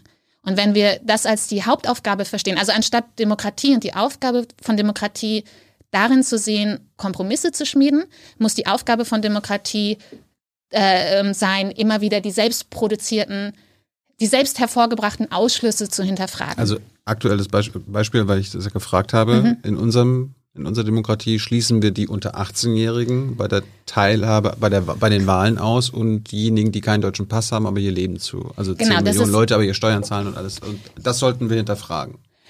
Genau, das kann man zum Beispiel hinterfragen. Aber es geht, also das, was ich ähm, vor allen Dingen im Blick habe, sind dann auch. Aber wir sollten jetzt nicht nochmal hinterfragen, ob wir die Frauen wählen lassen. Nein, nein, nein, nein. Also es geht das darum, okay. dass bestimmte politische Forderungen zum Beispiel die Möglichkeit haben, überhaupt ähm, äh, die, sozusagen die institutionelle Bühne betreten zu können. Ja, also ähm, genau, aber auch bestimmte Gruppen, also wie du das gerade angesprochen hast, die Möglichkeit haben, zum Beispiel anerkannt zu werden und wählen zu können. Ja, es ist auf jeden Fall auch ein Beispiel. Angenommen, genau, und, das, und, und, und nur um das irgendwie noch kurz abzurunden, also das, der Unterschied wäre dann, also wenn wir sagen, so dass weit verbreitete Verständnis von Demokratie ist eines, dass Demokratie zuallererst versteht als so als ein politisches Handeln, das auf Problemlösungen, also so ein Problemlösungshandeln äh, ähm, ähm sich ähm, ähm, vorstellt, also demokratisches Handeln als Problemlösungshandeln äh, denkt, ist mein Vorschlag, Demokratie zuallererst zu denken als ein politisches Handeln der Problematisierung. Mhm. Ja, weil erst durch so eine permanente Selbstinfragestellung äh, sich dann Räume öffnen können für Kritik und es dann die Möglichkeit gibt, dass eben Forderungen, die vormals und Stimmen, die vormals nicht gehört wurden, äh, dass die dann überhaupt äh, sichtbar werden, hörbar werden und so weiter. Du meinst, Neoliberalismus ist und war ein politisches Projekt. Kann man ein politisches Projekt gründen oder starten, wo man sagt, das schaffen wir jetzt ab? Genau, da sind wir natürlich bei der Frage der, der, ähm, der Frage nach der Möglichkeit für radikale soziale Transformation und wie das, das ist so ein bisschen das, was ich in diesem Buch Kollektive Handlungsfähigkeit äh, versuche, ähm, mhm. versuche mir anzuschauen. Ähm, natürlich kann man das nicht, ja. Also das ist so ein bisschen das, was ich am Anfang versucht habe zu sagen mit, wenn, wenn, wenn es den einen zum Beispiel, den einen König gibt oder den einen Zar gibt, der uns, der sagt, okay, das ist jetzt äh, sozusagen die eine, äh, das ist jetzt, äh, der definiert, was ein gutes Leben ist, ja. Also ich nenne es jetzt mal gutes Leben, ja. Und dann sozusagen ähm, und es ist keine Pluralität, es gibt keine Auseinandersetzung darüber, was das gute Leben ist. Also wenn es zum Beispiel die eine Person gibt, die sagt, okay, das ist jetzt das gute Leben und wir müssen alle irgendwie genau dieses gute Leben und die Regeln befolgen, die dazu führen zu diesem guten Leben. Ja, in einer Demokratie gibt es ja nicht die eine Person, die sagt, das ist das eine gute Leben oder das ist das eine Gemeinwohl. Ja, also wir, wir sind ja in ständigen Auseinandersetzungen darüber, was das denn überhaupt sein könnte. Und das, und deshalb ist es aber auch so schwer, genau dorthin zu kommen, also etwas zu verändern. Weil das geht da, das geht zurück ähm, zu dem, was ich ganz am Anfang gesagt habe äh, habe, dass äh, wenn, wenn es eben nicht den Zarenpalast gibt, den man einfach, wo sich die Macht konzentriert und wir können jetzt einfach den Zarenpalast einnehmen und wenn wir das gemacht haben, dann äh, setzen wir einfach unser eigenes politisches Projekt um. Ja, das funktioniert halt in dieser Gesellschaft nicht. Und es fu funktioniert deshalb nicht, weil ja über Jahre und Jahrzehnte lang eine Zustimmung organisiert wurde zum zum Beispiel neoliberalen Projekt ähm, auf ganz vielen verschiedenen Ebenen und dass Menschen ja auch wirklich daran glauben, dass das eine super Sache ist. Ne? Also zum Beispiel in Großbritannien gibt es dieses, ähm, auch von Margaret Thatcher, die ehemalige Premierministerin äh, in den 80er Jahren, die hat dieses ähm, Property Owning Democracy ähm, Model so ähm, geprägt. Und zwar ist hier die Idee, dass Demokratie sich gerade dadurch ähm, Legitimation verschafft, indem sie es ermöglicht, dass ähm, die Menschen Zugang haben zu, besonders zu Wohneigentum. Ja, also wenn man sich in Großbritannien anschaut, ähm, viele mögen das vielleicht wissen, aber der, die, die, der Anteil von Wohneigentum ist immens hoch und es hat was damit zu tun, dass das sozusagen propagiert wurde über eine lange Zeit als, also in dem Moment, wenn ich die Möglichkeit habe zu zu partizipieren in Wohneigentum, dann macht mich das sozusagen zu einer vollwertigen Bürgerin. Und die ähm, politischen Institutionen haben die Aufgabe, das möglichst vielen Menschen zu ermöglichen. Also die Partizipation in Privateigentum und hier vor allem Wohneigentum übersetzt sich dann sozusagen in die Partizipation in, in dieses Gemeinwesen. In die Was ist daran problematisch? Was ist daran problematisch? Naja, wenn du wenn man, wenn man sich die Annahmen anschaut, die dahinter stecken, dann kann man sagen, es ist problematisch insofern, als dass es Freiheit vor allen Dingen als Eigentumsfreiheit und individuelle Freiheit denkt. Ähm, und ähm, genau, und wenn man aber, wenn man sich so wie ich mir wünsche, in einer Gesellschaft zu leben, wo, äh, nicht, wo es nicht zuallererst darum geht, ähm, Privateigentum ähm, abzusichern und individuelle Freiheit zu fördern, sondern ähm, ich möchte in einer Gesellschaft leben, wo es vor allen Dingen um Gemeineigentum geht, äh, geht wo es äh, darum geht, dass wir, äh, dass die politischen Institutionen soziale Freiheiten fördern, was für mich damit zu tun hat, dass ich mir wünsche, dass politische Institutionen unsere sozialen Beziehungen stärken und nicht uns irgendwie spalten oder uns voneinander isolieren. Also es ist ja ein bisschen in dem Moment, wenn ich annehme, dass wir alle so auton autonome Individuen sind mit unseren Einzelinteressen, dann führt das ja nicht unbedingt dazu, dass ich mich als Teil einer Gemeinschaft wahrnehme. Ja, und das, ich glaube, ja, Margaret Thatcher hat das auch gesagt. Ich, sie meinte sowas wie, there is no such thing like a society. Also in dem Moment, wenn, wenn man nur noch von diesen rationalen Individuen ausgeht, die sowieso nur ihr Einzelinteresse im Blick haben, also so ein Hyperindividualismus, dann stellt sich natürlich die Frage, was, also wenn man das zum Kern von Gesellschaft macht und zum Organisationsprinzip von Gesellschaft, dann äh, steht es, dann ist es um die Gesellschaft schlecht bestellt oder um die Gemeinschaft, um eine mhm. ja, Okay, also Rahel wird wahrscheinlich nicht FDP-Mitglied. Äh, was ist der Unterschied zwischen einer liberalen Demokratie und illiberalen Demokratie? Das hören wir ja auch immer wieder, ne? Ungarn, ja. Polen. Ja, naja, der, das, ist, das ist super, dass du das fragst, weil die, die liberale Demokratie, besonders in den letzten Jahren und deren VertreterInnen, die haben sich ja oft, oder die liberale Demokratie immer so als so ein Bollwerk ins Spiel gebracht gegen so autoritäre Eingriffe gegen Freiheitsrechte. Ne? Also ganz einfach gesagt kann man sagen, ähm, illiberative Dem man kann, nicht man kann nicht Demokratie dazu sagen, aber, aber das Illiberative wäre sozusagen das äh, autoritäre Eingriffe gegen äh, Freiheitsrechte und die, die, liberale Demokratie würde halt sich so präsentieren als die Hüterin der Freiheitsrechte. Mhm. Und aus meiner Sicht ist das total problematisch. Also diese, diese Gegenüberstellung. Und es ist deshalb problematisch, weil ähm, ist zum einen ähm, zum Beispiel Rassismus als etwas konstruiert, was der Vergangenheit angehört und nicht anerkennt, dass Rassismus und andere Formen der Diskriminierungen, äh, dass wir es mit systemischem Rassismus zum Beispiel zu tun haben in unseren politischen Institutionen.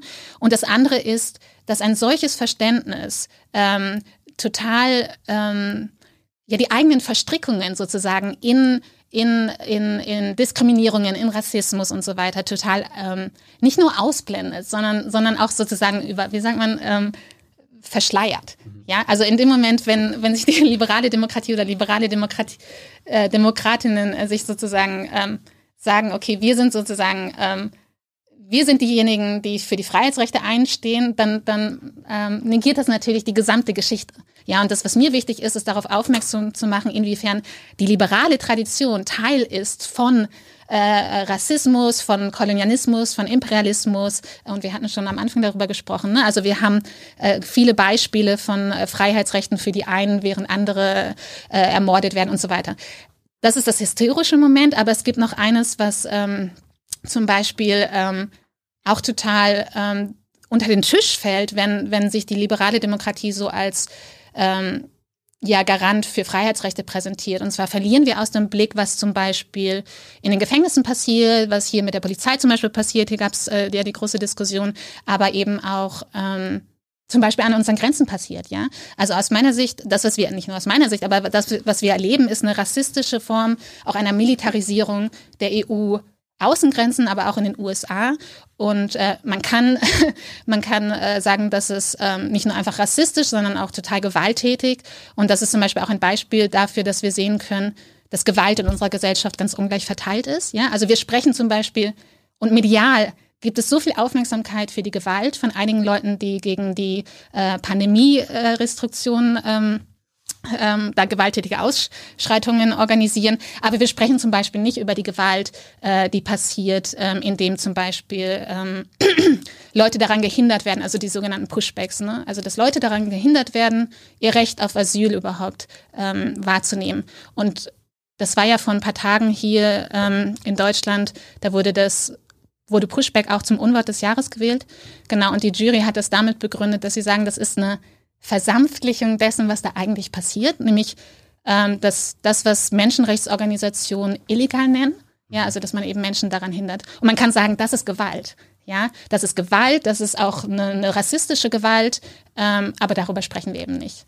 Und sowas gerät natürlich total in den Hintergrund, wenn, äh, wenn sich liberale Demokratien sozusagen als Hüter der Freiheitsrechte Gut, jetzt, äh, wir tun jetzt nicht so, als ob die liberale Demokratie das 9 plus Ultra ist, so wie die VerteidigerInnen, die das, äh, vielleicht, die du gerade zitiert hast. Aber was, ne, was ist jetzt der Unterschied zwischen einer illiberalen, wie, wie es so schon heißt, ne? Ungarn, Israel und bla bla bla? Genau, die würden, also man würde sagen, ganz grob gesprochen, dass die ähm, zum Beispiel Minderheiten unterdrücken, dass sie nicht die Freiheitsrechte für alle in gleichermaßen anerkennen, beziehungsweise aktiv Minderheiten unterdrücken. Gibt es andere Merkmale oder? Also, ähm, also wann ja. weiß ich, dass Polen eine illiberale Demokratie ist? Und naja, man kann natürlich. Nicht? Oder wann ist Österreich ja. eine illiberale? Ähm, naja, wenn du, wenn du, wenn du die Illiberati die, das Illiberative daran misst, was wir unter liberativ verstehen, mhm. und dann können wir sagen, okay, dann gibt es Beispiele wie, oh, es gibt ein Abtreibungsrecht, ja, und dann wird das in Polen zurückgefahren. Oder es gibt eine Wissenschaftsfreiheit. Ja, in der liberalen Demokratie gibt es die Wissenschaftsfreiheit und die würde zurückgefahren. Ich glaube in Ungarn, oder? Da wurde mhm. das Genderfach oder so verboten. Und dann natürlich ganz allgemeine Bürgerrechte. So, ne? Und wenn Bürgerrechte zurückgefahren werden, dann kann man sagen, okay, das ist in dem Verständnis der liberalen Tradition, ist es dann illiberal zum Beispiel. Also äh, die, das, das Liberal und Illiberal bezieht sich, wie der Name ja schon sagt, liberal auf Freiheit. Also da mhm. geht es vor allen Dingen um, Freiheits, äh, um Freiheitsrechte dann bei, bei dieser Aber eine illiberale Demokratie kann immer noch demokratisch sein. Naja, das ist zumindest das, ich glaube, Orban hat das gesagt, oder? Er hat dann gesagt, wir sind eine, ich glaube, über Ungarn hat er gesagt, wir sind eine illiberative Demokratie. Und das ist genau, wenn ich, wenn ich mich recht erinnere. Naja, das ist ja genau, das ist ja genau das ähm, Problem, dass eigentlich, also wir, wir sehen ja, dass Demokratie, das ist das, was ich am Anfang meinte, Demokratie ist so inhaltsleer, dass, dass dass eigentlich entlang des gesamten Parteienspektrums, das was wir, was, was ich in dem Buch ähm, einen Hype um Demokratie, ein bisschen zynischen Hype um Demokratie nenne. Weil wir sehen entlang des gesamten Parteienspektrums, dass Leute im Namen der Demokratie sozusagen ihr eigenes politisches Programm fahren. Und ganz, und dann für die einen ist es dann so, also für so national- und rechtsextreme Bewegungen, die würden dann im Namen der Demokratie zum Beispiel sowas sagen wie, ähm, die wollen unsere Meinungsfreiheit, die, die Demokraten, das hat Trump gesagt, ähm, die wollen unsere Meinungsfreiheit einschränken. Ähm, oder aber es wird im Namen der Demokratie wird gesagt, wir wollen ähm, zum Beispiel bestimmte Rechte für unser Volk. Ja, also für, also da, da wird dann einfach definiert, wer das Volk zum Beispiel ist, mit so essentialistischen Annahmen, äh, wie dass die Ausländer halt irgendwie nicht dazu gehören und so weiter. Äh, und das berührt die Fragen, die wir am Anfang besprochen haben. Mit ähm, im Grunde kann jeder, oder es ist, ich meine, es ist interessant, was passiert. Also das, das, im Grunde kann, kann ja jeder irgendwie daherkommen und sagen, ähm, okay, ich definiere jetzt, wer das Volk ist und dann ich definiere, welche politischen äh, Institutionen wir haben und dann stellt man noch irgendwelche Regeln fürs Zusammenleben auf. So, ne? Und das Interessante an der aktuellen Situation ist, dass äh, alle politischen Parteien, egal wie links oder rechts das tun unter dem Banner der Demokratie. Wenn wir nach links schauen, ist es natürlich der demokratische Sozialismus. Wenn wir nach rechts schauen, ist das so ein demokratischer Nationalismus dann. Ne? Hey Leute, der heutige Supporter dieser Sendung ist ihr alle. Und ihr alle seid die beste Unterstützung für unabhängigen, kommerzfreien Politikjournalismus auf dem Publikumsmarkt. Und darum bin ich ein Fan davon. Also ein Fan von euch. Macht weiter so. Per PayPal oder Überweisung. Danke dafür und jetzt geht's weiter. Ja, ich meine, die AfD fordert ja auch hier. Wir brauchen direkte Demokratie und Volksabstimmung und so weiter. Ja.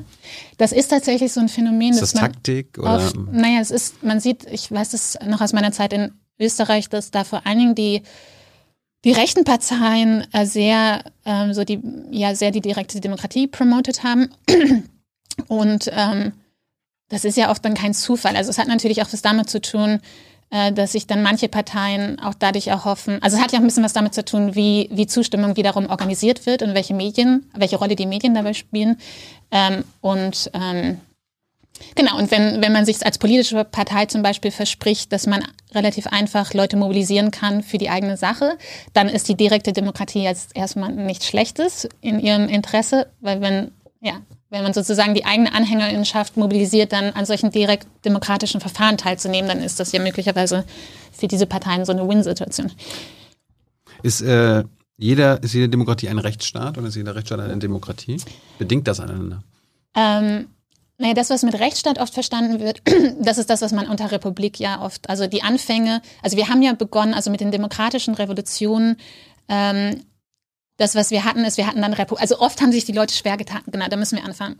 Oft wurde sich schwer getan ähm, äh, mit der Idee der Demokratie. Und es geht selbst Aristoteles und Platon, die waren nicht so wirklich davon überzeugt, weil es gab dann immer so, und das schließt eigentlich gut an, an das, äh, äh was du davor gesagt hast, äh, weil man so die Angst davor hatte, die Tyrannei der Mehrheit. Ne? Also diese Vorstellung, dass wenn sozusagen die Mehrheit äh, die Kontrolle hat, also wenn das Volk herrscht, ähm, dann haben es Demagogen sehr einfach. Also Leute, die dann sozusagen das Volk beeinflussen können und dann ähm, ist es nicht sozusagen das, das, das Volk, was dann entscheidet, was es möchte, sondern die Demagogen ähm, manipulieren dann das Volk dahingehend, wo sie es halt gerne haben möchten. Und daher kommt so eine ähm, große Skepsis gerade in den Anfängen gegenüber Demokratie.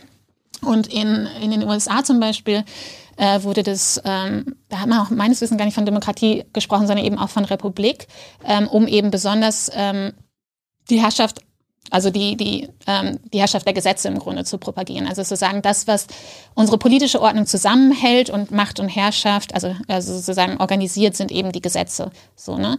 Und du kannst natürlich, also die Frage, ja, du kannst eine, du kannst die Herrschaft der Gesetze, also du kannst Gesetze haben, ähm, ohne dass du Demokratie hast. Aber das, das ist jetzt eine, eine Diskussion, die dann völlig ins Detail geht und wo man sich die einzelnen Beispiele Ja, also die, konkret DD anschauen die DDR müssen. war, könnte ein Rechtsstaat gewesen sein, oder was?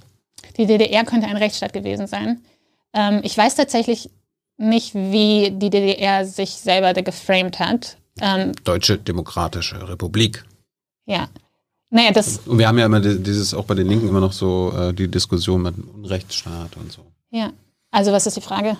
Ja, ob, ob die DDR dann nach deiner, nach deiner ähm, Definition ein Rechtsstaat gewesen sein könnte. Nee, das schließt ja daran an, was ich davor gesagt hatte. Also man kann, man kann sich selber labeln als Rechtsstaat oder als Demokratie und dann, dann geht es darum zu schauen, was genau denn damit gemeint ist. Ne? Also wenn die, nein, ich weiß nicht, ob wir, ob wir, ob wir ähm, dahin gehen wollen, aber das ist ge- genau der Punkt, wo wir immer fragen müssen, ähm, worüber spricht man dann zum Beispiel in der DDR, wenn man über Demokratie spricht, so, ne? Oder worüber spricht man in der DDR oder wo, worüber wurde gesprochen, wenn man dann unter Republik, äh, über die Republik spricht, so, ne? Ähm, genau. Also ein Rechtsstaat bedingt nicht Demokratie. Nein, es kann einen, es kann eine Republik geben, ohne dass es, ähm, ohne dass es eine Demokratie gibt. Also es kann eine, Kannst du ein Beispiel sagen? ähm, na, zum Beispiel im, ähm, im antiken Rom, da gab es die, ähm, da gab es einen, da gab es, da gab es eine Republik in dem Sinne, als dass es Gesetze gab, ähm, die Freiheit äh, für einige ermöglicht haben und ähm, gleichzeitig, also man, man spricht auch von Republik mit, ähm, wo eigentlich der, genau, Freiheit nämlich für wen? Freiheit vor allen Dingen für den Adel, für die Aristokratie, aber es war eine Republik, so, und dann gab es noch äh, genau so ein paar Elemente, wo auch irgendwie BürgerInnen auch noch was zu sagen haben konnten. Ne? Also in dem Moment, wenn du, also es gab zum Beispiel auch, wie hieß die, so eine Charter in, in Großbritannien, Magnus Charter in Großbritannien, ähm, wo dann zum Beispiel ähm, es, gab, es gab den König, es gab den Monarch und dann wurde dem Adel zum Beispiel, wurden dem Adel bestimmte Rechte gegeben. Ne? Also es gab ja viele dieser Übergänge, wo dann plötzlich ein, ein Herrscher, ein absoluter Herrscher plötzlich ähm, ins Straucheln kommt und äh, Legitimationsprobleme hat und so weiter und so fort. Und dann wird das halt verhandelt und dann gibt man halt bestimmten äh, Bevölkerungsgruppen ähm, ähm, bestimmte Privilegien im Sinne von Rechten. Und äh, genau, aber das ist dann nie das, was wir heute darunter verstehen. Also wenn dann, wenn dann in Großbritannien der Monarch dem, äh, dem Adel so ein paar Rechte gibt, zum Beispiel ein Veto einzulegen, wenn es darum geht, bestimmte Gesetze zu verabschieden, dann hat das natürlich nichts damit zu tun, was wir heute unter zum Beispiel Republik verstehen oder unter Demokratie verstehen. Seit wann wollte Rahel politische Theorist, Theoretikerin, werden? Theoretikerin werden? So? Ähm, seit wann wollte ich das werden? Seit, der Ja. Schulzeit, seit der Jugend. Nee, tatsächlich, also wenn du darauf anspielst, ähm, seit wann ich mir vorstellen konnte, das äh, sozusagen äh, so, so als wissenschaftliche Disziplin auszuführen, dann ist es erst äh, diese Idee entstanden, ähm, wahrscheinlich Anfang 2017. Also erst vor ein paar Jahren, Ja, ja. tatsächlich. Ähm, was wolltest du? was wollte ich davor werden? Ja, nur, als du in die Schule gegangen bist, wa- was, was war da deine Vorstellung vom Lebensweg und Oh deine, Gott. deine Karriere? Ähm, nein, tatsächlich, äh, tatsächlich hatte ich ähm, nicht wirklich eine Vorstellung von meinem Lebensweg und von meiner Karriere. und ähm, genau, ich erinnere mich dran, mein erster Berufswunsch war Automechanikerin. Ich glaube, da war ich elf. Ähm, und dann wollte ich unbedingt in einer Bank arbeiten, ein paar Jahre später. Ähm, genau, und so hat sich das dann immer verändert. Ähm, ähm, aber es gab auf jeden Fall niemals ähm, bis 2017, sagen wir, irgendwie eine ganz klare Vorstellung von, von meinem Lebenslauf oder, oder so eine Idee von, von einer Karriere. Ähm, und das hat sicherlich, ähm, Was wolltest du nach der Schule werden?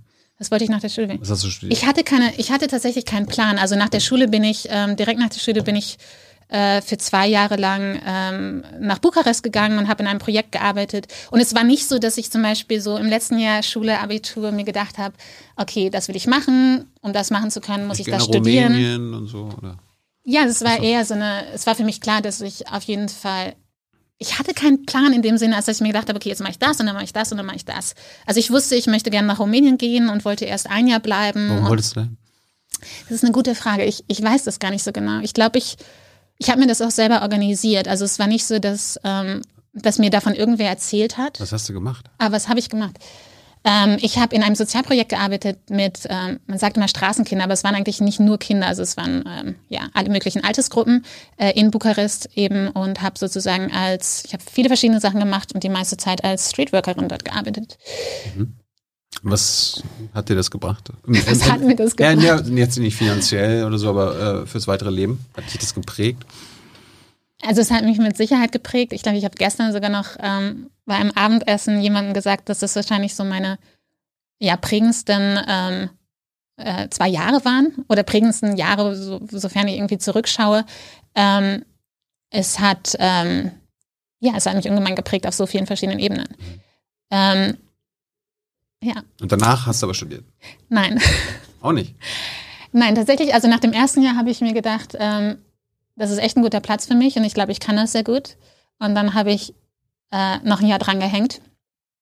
Und dann gegen Ende des zweiten Jahres habe ich gemerkt, ähm, also was, was sich so ein bisschen als roter Faden schon durchzieht durch meine Biografie, ist so ein, so ein Interesse für soziale Ungleichheit und äh, Gleichheit äh, und die Frage von ähm, sozialen Ver Transformationsprozessen und so. Und das ist schon, also so ein, so genau, das ist mit Sicherheit etwas, was, was, was sich irgendwie so durchzieht. Und ich wusste, genau, am Ende des zweiten Jahres dann, ähm, weil mir auch so verklickert wurde, dass wenn man irgendwie was verändern will in dieser Welt, dann sollte man Wirtschaft studieren. Ähm, und in Wien gab es damals äh, diesen, und gibt es immer noch den Studiengang Sozioökonomie. Das heißt, ich hatte schon den Entschluss gefasst, dass ich nach Wien umziehen werde, um Sozioökonomie zu studieren. Aber ich wollte davor auch nochmal in einen ganz anderen Teil der Welt und ähm, äh, nochmal an einem anderen Projekt teilnehmen und bin ähm, nach Kalkutta gezogen, wo ich in einem Projekt arbeiten wollte. Ähm, genau, da, da ging es damals um die Sterbebegleitung von, von, von Frauen, aber es ging auch so um ähm, Genau, das Interessante an dieser Kalkutta-Geschichte war, dass, äh, dass da eben schätzungsweise eine Million Menschen auf der Straße leben. Ne? In Rumänien äh, war das natürlich ein Bruchteil davon. Kalkutta ist Indien? Äh, sorry. Oder Bangladesch? Genau, ja, Kalkutta ist Indien. Okay. Genau. Ähm, genau, das heißt, ich bin nach Indien und wollte erstmal drei Monate bleiben und in diesem Projekt arbeiten. Und dann war ich dort und habe äh, auch ein bisschen in diesem Projekt gearbeitet, aber schnell gemerkt, dass das ähm, nicht so cool ist. Ähm, es hatte ein bisschen was damit zu tun, wie das organisiert war. Und dann habe ich mich da rausgezogen, habe andere Dinge gemacht und am Ende war ich dann sechs Monate in Indien, ähm, bevor ich dann nach Wien gezogen bin und äh, angefangen habe, Sozioökonomie zu studieren. Ähm, das hat allerdings nur ein Jahr gedauert. Warum? Ähm, warum? Weil, weil du BWL gewechselt bist und wolltest richtig. Genau, ich bin zu BWL gewechselt und habe mir gedacht, so jetzt, ja. Nee, das hat tatsächlich nur ein Jahr gedauert und zwar war das ähm, in dem Moment, als ich in Wien angekommen bin, habe ich angefangen, mich, ich bin eigentlich zu jeder Veranstaltung gegangen, die irgendwas mit alternativer Wirtschaftsweise zu tun hatte. Ne? Also ich war bei Attac äh, und genau, bin überall so hin, weil ich so einen Wissensdurst hatte, mehr darüber zu erfahren. Warst du schon mal eine linke Socke, auch als Jugendliche? Ähm, ich glaube, so als Jugendliche nicht so tatsächlich. Nee. Ich glaube, ich war nicht so, ich hatte nicht so eine Community um mich herum. Also, ähm, nee, also ich war nicht so wie andere, die dann irgendwie schon mit. Aber wo, woher kam der Wunsch nach, okay, gibt es alternative Wirtschaftsmodelle? Ja. Wahrscheinlich durch all die Erfahrungen, die, ich, die mich so geprägt haben im Verlauf des Lebens, nehme ich an. Okay. Ähm, genau, und ich habe die Erfahrung gemacht, äh, dann in Wien zum Beispiel, dass ich ähm, also im ersten Jahr, was man machen muss, wenn man Sozio, wenn man Wirtschaft studiert in Wien, du musst 14 Prüfungen, Multiple-Choice-Prüfungen machen und alle, alle sind da drin sozusagen, bevor du dann deinen Schwerpunkt begeben kannst. Ähm, und ich hatte den Eindruck, ich lerne überhaupt nichts auf der Uni. Also die erklären dir dann die Vorteile des Freihandels, aber äh, nicht die Nachteile oder es gibt keine Form der kritischen Reflexion. Und das heißt, ich habe ungemein viel gelernt in diesen anderen politischen Zusammenhängen, aber nicht auf der Uni. Und dann 2009 gab es dann die Uni-Proteste in Wien und die haben mich dann nochmal stark politisiert. Und dann habe ich gewechselt zu Politikwissenschaft und Philosophie. Und da bin ich geblieben. Gibt es da irgendwelche so Vorbilder, Ikonen für dich? In der Philosophie oder in der, nee, in der Politikwissenschaft? Also Vorbilder, Ikonen. Ja, ich meine, Gramsci hatten wir ja schon im, im Grunde. Es mhm. hört sich nach einem ja. gewissen Vorbild an. Ähm, Chantal Mouffe. Ja, ja, natürlich. Also wenn du danach fragst, ähm, wer, wer, wer, hat dich geprägt? Ja, wer, wer meine Arbeiten vor allem geprägt hat, dann war es auf jeden Fall, genau, wie gesagt, Antonio Gramsci und dann äh, Chantal Mouffe, auch deshalb, weil, weil sie natürlich auf Gramscis ähm, Gramsci's Ideen, so ihre radikale Demokratietheorie entwickelt. Ansonsten sind da, glaube ich, ganz, ganz viele unterschiedliche Einflüsse zusammengekommen. Also zum Beispiel in meinem Dissertationsprojekt ähm, habe ich schlussendlich mit kritischer Theorie, radikaler Demokratie und Pragma amerikanischen Pragmatismus ganz viel gearbeitet und so. Ähm, genau, also ich bin echt nicht, glaube ich, so unterwegs, dass ich so meine Vorbilder irgendwie habe oder meine, ja, die ich dann irgendwie so hochhalte und, und denen dann irgendwie so nachrenne oder so, sondern ähm, versuche eigentlich immer. Hast du dich mal akademisch verlaufen? Also, dass du irgendwelche, ja. dass du dachtest, okay, ähm, in die Richtung gehe ich jetzt mal, das könnte mich interessieren, äh, das mhm. ist bestimmt spannend und dann hast du nach einem Jahr oder nach ein paar Monaten gemerkt, nee, das lasse ich jetzt sein. Ähm, also Friedrich Merz, die Ideen lasse ich jetzt. ähm, ich glaube, so richtig verlaufen habe ich mich nicht. Ähm, ich glaube, das Ganze ist, also zum Beispiel gerade so ein großes Projekt für so eine Doktorarbeit, ne, ist natürlich ähm, irgendwie ein krasser Suchprozess. Also ganz am Anfang hast du ja gesagt, ähm, ich glaube, du hast irgendwas gesagt hast du deine eigene Theorie oder irgendwie sowas, deine eigenen Ideen oder irgendwie sowas, äh, wo ich meinte, dass im Idealfall ja entwickelt man irgendwann so seine eigenen Ideen, aber die meiste Zeit beschäftigen sich mit politische TheoretikerInnen ja mit dem, was schon irgendwie gesagt wurde und so weiter und versuchen dann vielleicht eine neue Interpretation anzubieten. Mhm. Ähm, in meinem Dissertationsprojekt habe ich dann schon probiert, äh, irgendwie auch meinen eigenen Beitrag zu einer Debatte zu leisten. Und um das zu machen, muss man sich natürlich mit ganz vielen verschiedenen Strömungen auseinandersetzen und so. Und da gehört dieses Verlaufen natürlich auch dazu, aber dann ist das Verlaufen weniger eins, wo man sich dann lange mit einer bestimmten Position aufhält, äh, sondern es ist eher so, in der Auseinandersetzung mit politischen Ideen merkt, merkt man dann doch sehr schnell, was einen interessiert. Also das Verlaufen ist dann eher Desinteresse. So. Ähm, und dann merkt man, okay, das interessiert mich und dann gehe ich da halt irgendwie weiter. Also es gibt so viele Möglichkeiten und es ist eigentlich eher spannend zu sehen, ähm, was einen interessiert und wie man dann von A nach B kommt und dann, und dann so weiter. Vor deiner äh, Promotion hast du noch eine Abschlussarbeit äh, äh, geschrieben, da ging es um kollektive Handlungsfähigkeit. Genau, das war meine Masterarbeit. Ja. Was muss man, was muss man darunter verstehen? Was ist der Unterschied zwischen individueller Handlungsfähigkeit und kollektive Handlungsfähigkeit? Ja. Ähm, genau, das ist das, was in diesem Büchlein äh, da steht. Da habe ich mit Gramsci, Holzkamp, dann Klaumuth gearbeitet. Ähm, naja, da gibt es natürlich auch tausend verschiedene Theorien drüber. Ne? Also man kann natürlich sagen, ähm, kollektive Handlungsfähigkeit beschreibt jetzt erstmal so ein gemeinsames Handeln, wo wir die Erfahrung machen können, dass Veränderung von uns selbst ausgehen kann. Ja.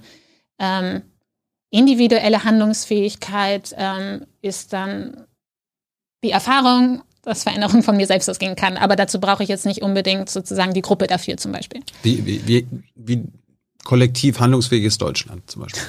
Was ist das denn für eine Frage? Ja, Was ist Deutschland? Fällt das, fällt das darunter? Also deine, deine Abschlussarbeit, hast, hast du dich damit beschäftigt? Achso, nein. Also meine Abschlussarbeit, also meine Masterarbeit ist natürlich ähm, ebenfalls äh, im Feld der politischen Theorie und beschäftigt sich nicht mit der Frage, wie handlungsfähig Deutschland ist. Ähm, ja, aber wir sind ja auch ein Kollektiv in, in gewisser Weise, also darum dachte ich. Gut, aber dann würde ich also Okay, wir können das ja mal durchspielen. Also wenn wir sagen, okay, die Fragestellung ist, wie, hand, wie handlungsfähig ist Deutschland, dann müsste man das jetzt mal aufdröseln. Und dann müsste man zuallererst fragen, okay, was meinen wir, wenn wir über Deutschland sprechen? Und dann als nächstes müssten wir ähm, und welche Annahmen stecken da drin, wenn wir sagen, okay, wenn wir diese Frage stellen? Mhm. Also das wäre genau politische Theoriearbeit. Ne? Ich meine, ja. jetzt ist Deutschland keine Theorie, aber dann würde man vielleicht Theorien heranziehen, die dann Deutschland, wenn man sagt, okay, Deutschland ist jetzt ein Subjekt, ja, das, in, das, das die man Handlungsfähigkeit überhaupt zugesteht, das steckt ja in der Frage drin, ne? mhm. ne? wie, wie handlungsfähig ist Deutschland, dann muss ich annehmen, dass Deutschland überhaupt äh, sozusagen Akteurs ähm, die Möglichkeit hat zu handeln und dass Veränderungen von, äh, von Deutschland ausgehen kann. Ja. Ne? Also so eine Akteursmacht hat. Ich, ich frage das ja bewusst, mhm. weil quasi, wenn du international nachhinguckst, da wird ja nicht gesagt, der, die deutsche Regierung, sondern wird immer nur gesagt, Deutschland macht das, Deutschland ja. macht das. Also es wird ja quasi äh, kommunikativ so behandelt. Ja. Obwohl das, das Deutschland ja ist ja eine Vorstellung. Genau. Naja, das ist, das ist im Grunde eine, eine krasse Versimpelung dessen, was, was, was da dann passiert, sind ja, ist dann oft ja Geopolitik. Da präsentiert sich dann, also in dem Moment, wenn man sagt, Deutschland macht das, dann geht es ja nicht so sehr darum, dass Deutschland das macht, sondern man möchte damit irgendwas anderes kommunizieren. Man möchte, was weiß ich, zum Beispiel, ich glaube, heute gab es in den Nachrichten, dass ähm, Baerbock irgendwie gesagt hat, sowas, wenn Russland jetzt das macht, dann oh, dann muss Russland aber aufpassen. Ne? Also in dem Moment, wenn, es ist ein bisschen so wie Deutschland droht Russland, dass wenn sie jetzt das machen, dann kann das passieren. So, ne? Da geht es ja dann nicht so sehr darum, dass das jetzt gesagt wird, sondern man möchte dann zum Beispiel Macht und Stärke demonstrieren oder man möchte, was weiß ich was. So, ne? das hat ja, da gibt es ja so eine Metaebene hm. dessen. Interessiert dich als politische Theoretikerin die Machtverhältnisse in einem Land. Nee, absolut. Das ist ja der Ausgangspunkt, das ist der Ausgangspunkt all dessen, was ich mache. Also ich, bei all dem, was ich, also ich beschäftige mich mit meiner Arbeit, in meiner Arbeit ja vor allen Dingen mit Demokratiefragen, sozialer Transformation und Digitalisierung. Und das, was äh, all das irgendwie zusammenhält, ist die, ist die Machtfrage. Also ich interessiere mich genau, also ich gehe davon aus, wenn ich über Demokratie nachdenke äh, oder über Digitalisierung nachdenke, dann ähm, dann gehe ich immer davon aus, dass, äh, dass, dass wir es hier mit Macht- und Ungleichverhältnissen zu tun haben. Also dass wir weder, wenn wir über Demokratie, Demokratie oder Digitalisierung nachdenken, von so einer Neutralität zum Beispiel ähm, ausgehen können, sondern dass wir immer einen bestimmten Stand der Digitalisierung in dieser Gesellschaft immer als Ergebnis sehen müssen von politischen Auseinandersetzungen, von, von politischen Kämpfen darum, was Digitalisierung zu diesem Augenblick sein könnte. Und das, daraus folgt dann auch der Schluss, dass wenn wir sagen, die, die, die demokratische Gesellschaft oder die Form der, Demokratis der, der Digitalisierung, ja, die wir derzeit haben, ist das Ergebnis von Kämpfen um deren äh, ähm, Konstituierung, dann folgt daraus auch der Schluss, dass dass das auch nur wieder über Kämpfe, also über politische Auseinandersetzungen verändert werden kann. Also wir können jetzt nicht, wenn wir zum Beispiel sagen, dass die meiste Kommunikation, ähm, die, das meiste unserer Kommunikation wird auf Plattformen abgewickelt, die privatwirtschaftlich organisiert sind, ja, dann können wir, es gäbe ja auch eine andere Möglichkeit äh, dazu, ne? aber dann können wir sagen, das ist das Ergebnis von ganz konkreten Machtverhältnissen, dass das so passiert und dass zum Beispiel Google ähm, sozusagen äh, den Index hat von, ähm, also das sozusagen Information, dass wir keine öffentliche Suchmaschine haben, ja, dass äh, Google den Index hat, der und der Index bildet das gesamte Internet ab und dass äh, Google im Grunde uns äh, dann so mit unseren Suchergebnissen unsere Suchergebnisse präsentiert und wir auf Google angewiesen sind, um unsere, um unser Wissen, um unsere Informationen zu organisieren, die dann aber wiederum entscheidend sind für zum Beispiel demokratische Aushandlungsprozesse. Ne? Das könnte natürlich ganz anders sein. Und es ist wichtig für mich, ähm, immer wieder darauf zu schauen, dass so wie die Gesellschaft gerade eingerichtet ist oder so wie Digitalisierung sich gerade und die Digitalisierung der Gesellschaft sich gerade vollzieht, dass das nicht so ist, weil das irgendwie natürlich ist oder weil das irgendwie, weil einige Leute einfach sehr neugierig sind und dann irgendwie halt äh, aus der Neugierde heraus in bestimmte Felder investiert haben, sondern dass dann natürlich knallharte Interessen dahinter stehen. Ne? Mhm. Ähm, genau. Du läufst gerade live auf YouTube zum Beispiel. YouTube gehört Google. Ah. Ähm, jetzt gucken uns ja viele junge Leute zu. Warum, warum, erklär nochmal, warum mhm. ist es wichtig, sich mit den Machtverhältnissen auseinanderzusetzen? Ich meine, es gibt viele, die bei Fridays for Future mitlaufen, die andere Änderungsprozesse äh, gesellschaftlich vorantreiben wollen. Warum, warum ist es wichtig, die Machtverhältnisse mit, mitzudenken? Na, es ist deshalb wichtig, weil ähm, zum einen, also wenn wir, wenn wir nicht dieses Credo glauben wollen, dass der Markt für uns oder die digitale Technologien für uns die sozialen und politischen Probleme löst. Also wenn wir sozusagen dieses, dieses Narrativ, dieses Versprechen nicht glauben, ja, dass, dass ähm, politische Institutionen Probleme lösen für uns, dass der Markt bestimmte Probleme für uns löst oder auch, dass der äh, dass äh, digitale oder neue Technologien die Probleme für uns lösen. Ja, wenn wir wenn wir da mal anfangen und sagen, das das glauben wir nicht, ähm, weil eben wie schon jetzt mehrere Male gesagt äh, heute ähm, diese ähm, äh, es, wir es jetzt hier nicht mit einer neutralen Technik zum Beispiel zu tun haben. Ne? Also es gibt äh, Technologie oder Digitalisierung ist immer auch ein gesellschaftlicher Prozess, genauso wie bei der Demokratie mit Gewinnern und Verlierern. Ja, und das heißt, ähm, wenn wir also nicht darauf warten wollen, dass die Leute, die in unserer Gesellschaft bestimmte Privilegien haben, dann von sich aus sagen, oh, ich bin bereit, dass wir unsere Privilegien zum Beispiel abgeben. Ja, also wenn wir zum Beispiel nicht darauf warten. Wer sagt denn sowas? Ähm, ich meine, Privilegien und so weiter, es muss ja immer historisch erkämpft werden. Das ist ja nicht so, dass irgendwelche Mächtigen sagen, okay. Genau, aber das, du hast mich gefragt danach, ja. warum, warum sollte man irgendwie. Äh, Sich mit Machtverhältnis Warum ist das wichtig? Genau, es ist deshalb wichtig, weil wir nicht darauf warten können, dass die Mächtigen ihre Privilegien freiwillig abgeben. Das passiert nicht. Genau, das wird nicht passieren. Ähm, und äh, zum Beispiel, ein, ein, ein Beispiel ist zum Beispiel ähm, die Umweltkrise, ja. Also das Versprechen, was es ja heute gibt, ist, dass der Kapitalismus für uns äh, die Umweltkrise löst und managt, so. Und das wird passieren in einer Art und Weise, wo es sehr viele Verlierer geben wird, wo es einige Gewinner geben wird und wo, und das steht fest, wo die sozialen Hierarchien in unserer Gesellschaft äh, nicht angetastet werden. Ja, und das ist ganz entscheidend. Also wenn wir wollen, dass soziale Hierarchien, also wenn wir uns Gesellschaft vorstellen als ja immer auch Ergebnis von sozialen Beziehungen, ja, dann müssen wir die Frage stellen, was sind sozusagen die Logiken, die bestimmen, wie wir uns aufeinander beziehen?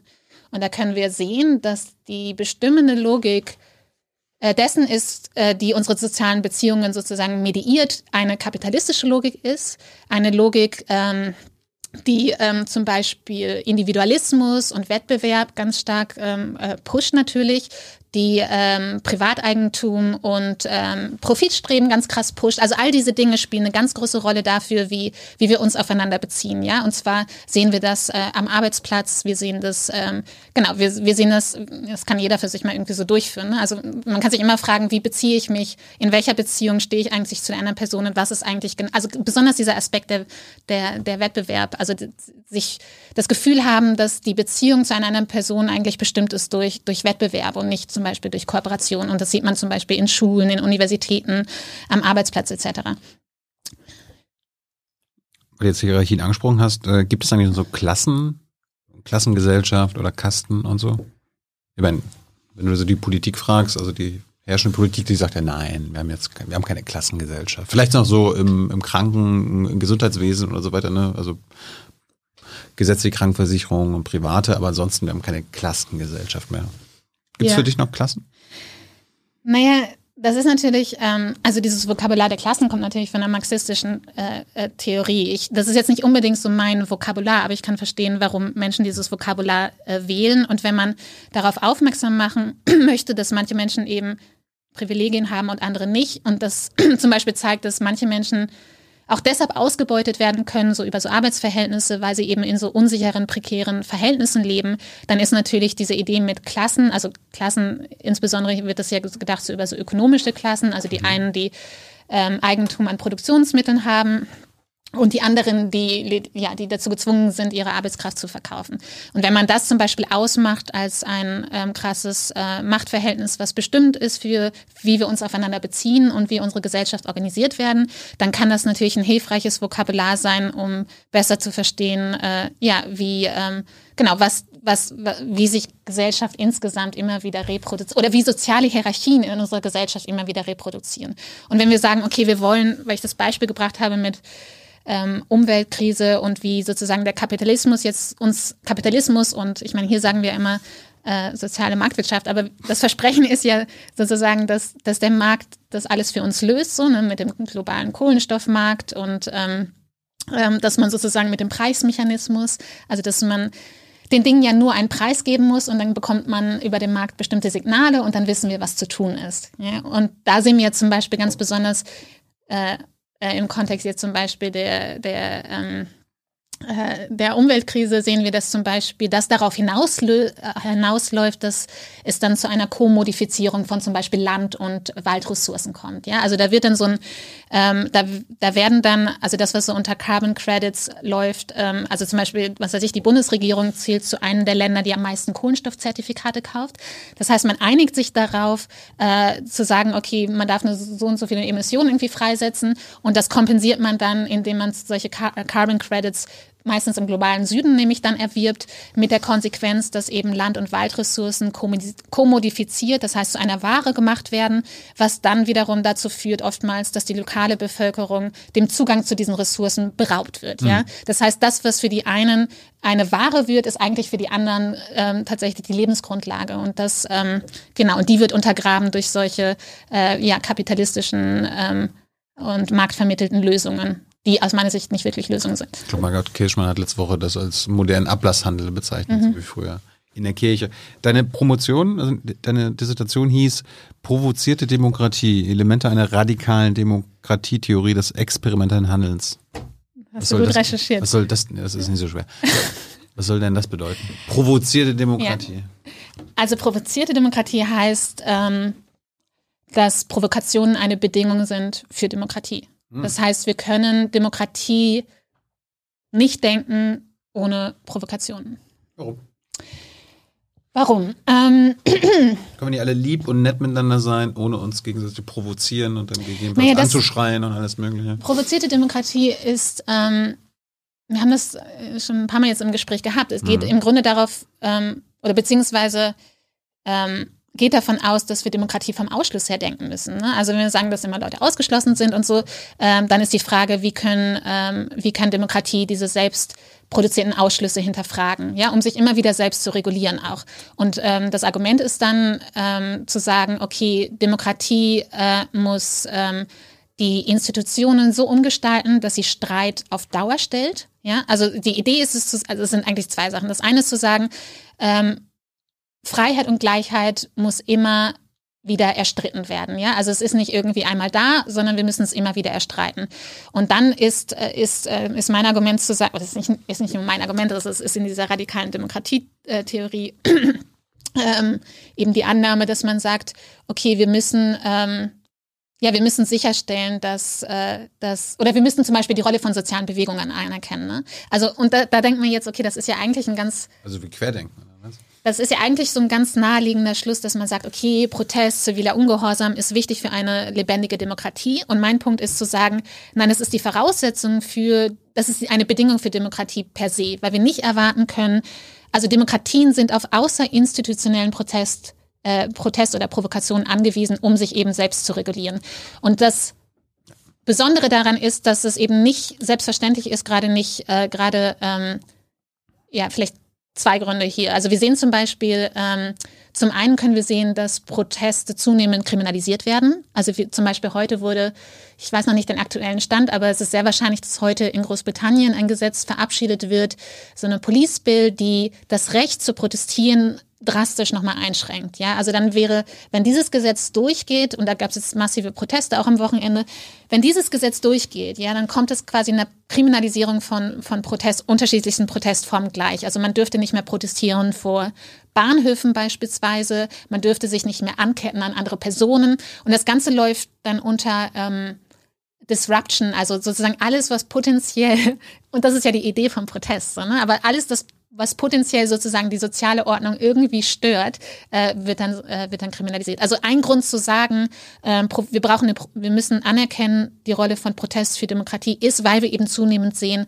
dass Proteste kriminalisiert werden. Das mhm. ist das eine.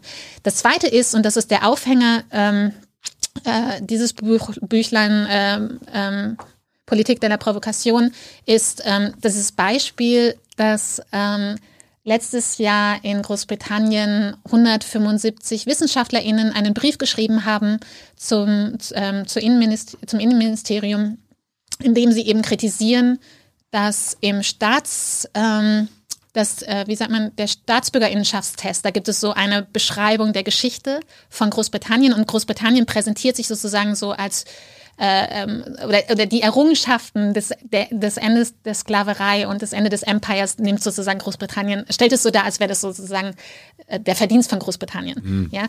Und diese WissenschaftlerInnen machen darauf aufmerksam, dass das total problematisch ist, diese Form der geschichtlichen Darstellung, weil es völlig ausblendet oder völlig verschleiert die kolonialen Proteste, die ganzen Aufstände und so weiter und so fort. Ja, und das ist ein Anliegen von mir zu zeigen, dass sowohl historisch es immer Demokratiebewegungen oder Bewegungen waren, also die müssen sich jetzt nicht unbedingt Demokratie so auf die Fahne geschrieben haben, aber es waren immer Bewegungen, die uns mehr Demokratie aufgezogen haben. Es waren jetzt nicht irgendwie zum Beispiel äh, ja die politische Elite oder äh, sonst wer, sondern es war, es brauchte den Druck, es brauchte die Bewegungen, um uns zu zwingen, uns stärker zu demokratisieren. Was denkst du über Bewegungen wie, ich nenne es jetzt mal Querdenken? Ich meine, ist das, ist unsere Demokratie auf solch eine Bewegung angewiesen? Ist es sowas gut? Wozu soll es gut sein? Ja, zunächst ist es, ist es sicherlich gut, also zunächst ist es gut, dass, dass sowas sichtbar ist, weil sowas wird es wahrscheinlich immer geben. Also es gab zum Beispiel Stimmen, die ein bisschen auch zynisch sind, die gesagt haben, ähm, als Trump gewählt wurde, ähm, okay, zumindest ist jetzt sichtbar, dass es Leute gibt, die das cool finden, so, ne? Weil wenn das nicht sichtbar ist, dann, ähm, es, mit Obama gab es das zum Beispiel, als Obama gewählt wurde, da gab es dann so Stimmen, die gesagt haben, wir leben in einer post-racial society. Ne? Einfach nur, weil er jetzt ein schwarzer Präsident war. Ähm, was natürlich total negiert, dass die Institutionen nach wie vor oft äh, systemischen Rassismus reproduzieren etc.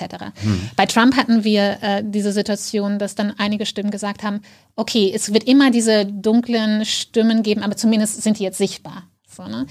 ähm, und insofern ähm, ähm, ja, man kann natürlich sagen, eine Demokratie muss eben sowas aushalten können. Aber, ähm, aber sind wir mhm. auf solche Bewegungen angewiesen? Das Was meinst ist, du mit angewiesen? Nee, du hast ja gesagt, Demokratien sind angewiesen auf soziale Bewegungen. Nein, ich habe mein Punkt war es also. zu sagen, dass Demokratien auf äh, Provokationen angewiesen sind. Und hier mache ich aber einen Unterschied. Also hier mache ich einen Unterschied zwischen, also nicht Provokation ist gleich Provokation. Also ich spreche von demokratischen Provokationen. Und so wie ich das definiere, ist eine demokratische Provokation oder ist eine Provokation dann äh, wichtig für Demokratie und eine Bedingung für Demokratie, wenn es die Möglichkeiten für äh, weitere Provokationen offen hält. Ja, also äh, nochmal zurück. Also wenn wir sagen, die Aufgabe von Demokratie ist es, die Zukunft offen zu halten und für immer mehr Menschen zu öffnen. Ja, und wir übersetzen das zum Beispiel darin, dass wir sagen, die Aufgabe von Demokratie ist es, dass immer mehr Stimmen gehört werden müssen, dass politische Forderungen nach Freiheit und Gleichheit immer mehr ausgeweitet werden können. Ja, dann sind Provokationen das Mittel, wie das gelingen kann. Und Provokationen ähm, können wir dann daran messen, inwiefern sozusagen der, das, der Output von den Provokationen weitere Provokationen ermöglicht.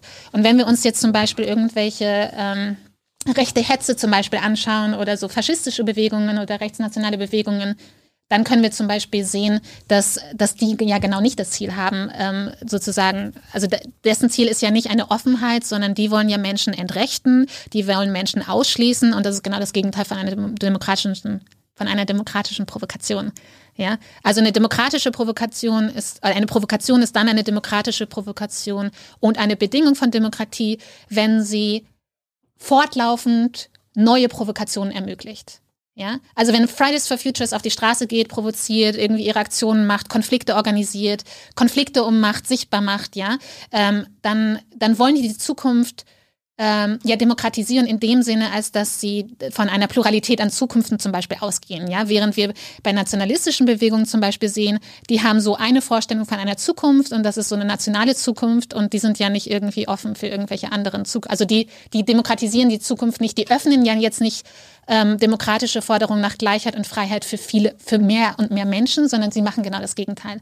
Und deshalb würde ich sagen, das disqualifiziert äh, deren Provokationen ähm, von dem von den Provokationen, die ich als absolut notwendig halte für ähm, für, für, für Demokratie und Demokratisierung. Aber ich meine, so Querdenker, die so gegen die Impfpflicht sind oder gegen das Impfen allgemein, die würden ja dann auch demokratische Grundrechte ins Spiel bringen. Naja, das Rahel, also was ist mit körperlicher Unversehrtheit? Das ist mein Recht, mein demokratisches Grundrecht. Das sehe ich nicht so. Also zum Beispiel muss man, das ist, das ist auch so eine liberale Idee, dass zum Beispiel rechte Hetze oder Rassismus oder Fremdenfeindlichkeit dann so als Meinungsfreiheit geframed wird, ja. Und ich glaube, man muss wirklich ganz klar sagen, also sieht man zum Beispiel, ich weiß nicht, wie es hier in Deutschland ist, aber wir hatten einige Fälle in Großbritannien, wo auf den äh, Campussen ähm, irgendwie Leute eingeladen wurden, die dann eben rechte Hetze betrieben haben und Fremdenfeindlichkeit äh, also sagen wir rechte Hetze betrieben haben. Äh, und dann gab es halt diejenigen auch, auch von prominenter Seite, also großer politischer Prominenz, die das verteidigt haben und die gesagt haben, unter diesem Banner der Meinungsfreiheit und gesagt haben, äh, dass, ähm, ja, das muss ja möglich sein, also so Free Speech.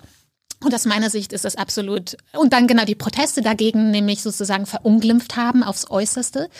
Ähm, und aus meiner Sicht ist das absolut fatal, äh, rechte Hetze unter dem Banner der Meinungsfreiheit äh, zu diskutieren. Und man muss unterscheiden zwischen dem, dass Menschen eine Meinung von etwas haben, aber wenn es um Fremdenfeindlichkeit geht, wenn es um Rassismus und rechte Hetze geht, dann hat das nichts mehr mit einer Meinung zu tun. Hm. Ihr habt noch ungefähr zehn Minuten Zeit, Hans, eure Fragen für Rael zu geben. Ähm, dann kommt Hans nämlich. Mhm. Ähm, jetzt hast du gerade London ins Spiel gebracht. Was machst du denn in London? Wie bist du denn von Wien mhm. nach Lon äh, in London gelandet? Warum? Ja, stimmt. Obwohl du bei der HU Berlin ein Data Politics Lab hast, also bist du weltweit vernetzt? Ähm, Wie bist du in London gelandet? Ich bin in London gelandet. Ich habe ähm, Also im Flugzeug, klar, aber ja, was ja. wir? Genau, ich habe fast acht Jahre in, in Wien gelebt und dann nochmal in Prag ähm, dazwischen. Und nach, in, genau, ich bin in London gelandet an, im Januar 2017, erst mit dieser Idee, ein Jahr dort zu sein. Mhm. Auch um mich so ein bisschen rauszuziehen aus meinen Sachen so in, in, in und um meine Doktorarbeit fertig zu schreiben tatsächlich. Und aus diesem einen Jahr sind jetzt fünf Jahre geworden. Ähm, und im Moment. Aber das ist immer noch eine Doktorarbeit, nein. Nein, da arbeite ich nicht mehr dran.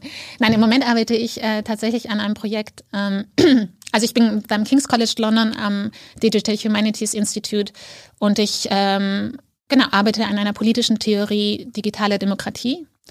Das heißt, ich ähm, frage danach, was ja, was die Aufgabe von Demokratie ist in einer Gesellschaft, in der digitale Technologien eine immer wichtigere Rolle spielen. Gibt es da schon Antworten? gibt es da schon Antworten? Ähm, nein, die gibt es nicht. Aber das ist noch dran. Genau. Ja, das ist ein längeres Projekt. Äh, kannst du ein bisschen was über die britische Demokratie sagen? Also wie, wie, wie, wie hält es eine politische Theoretikerin hm. damit, dass äh, es eine Queen gibt, also ein Königshaus, wo die Repräsentanz, ich meine, das sind die, was wir hier mit Herrn Steinmeier haben, der wird zwar, der wird ja auch durch eine Bundesversammlung gewählt, äh, was denkst du über Königshäuser in, Euro, in unseren europäischen Demokratien? Naja, ich, ich glaube, ich schließe mich da den Leuten an, die, die das eher so als so eine Touristenattraktion sehen. So, ne? Und etwas, was wahrscheinlich auch nicht mehr. Naja, es ist natürlich interessant die, zu sehen. Das schreibt ja auch Gesetze und alles, also so ist das ja nicht, ne? Das stimmt natürlich. Ähm, und es ist auch interessant zu sehen, wie hartnäckig sich, sich das Königshaus in Großbritannien hält und welche Zustimmung es genießt. Es bleibt abzuwarten, wie das sein wird ähm, nach dem Tod von Elisabeth. Ähm, genau, ich meine. Aber was denkst du als politische Theoretikerin darüber? Ja, Dass es immer noch im, im 21. Jahrhundert freie Staaten, ey, demokratische Staaten gibt, die. Äh wahrscheinlich keine Überraschung, dass ich das absolut, äh, ähm, ja, dass das absolut No-Go ist. Äh, aber ich denke, das sollte dich wahrscheinlich nicht überraschen oder niemanden überraschen. Aber warum ist das ein Logo? Warum, warum kann man nicht sagen, ey, das ist doch nur Repräsentanz? Nein, das ist ja das. Ist doch scheißegal, ob wir hier ja, weil Steinmeier Politik, haben oder Weil Politik nicht so rational ist, wie man uns ständig erzählt. Also Politik hat ganz viel ja was mit auch einer Emotionalität zu tun. Es ist, Im Grunde geht es darum, zu verstehen, also die Poli es geht darum, es geht um Stabilität. Ne? Also die wenn, wenn über Merkel gesprochen wurde, dann ging es darum zu sagen, Merkel hält sich auch deshalb, weil sie für Stabilität äh, steht. Äh, genau das Gleiche ist ähm, beim britischen Königshaus so. Ne? Also die, die besonders äh, Queen Elizabeth steht für Stabilität und das ist nicht zu unterschätzen, weißt du? Und dann machen die dann solche besonders, wo waren das gerade? Mit der Diskussion mit Steinmeier, ne, ob der jetzt mhm. irgendwie wiedergewählt wird. So, ne? Mhm. Und dann war das Argument, was aus meiner Sicht nicht wirklich ein Argument ist, äh, war, oh ja, es gibt gerade so stürmische Zeiten und wir halten an ihm fest, weil er für Stabilität steht.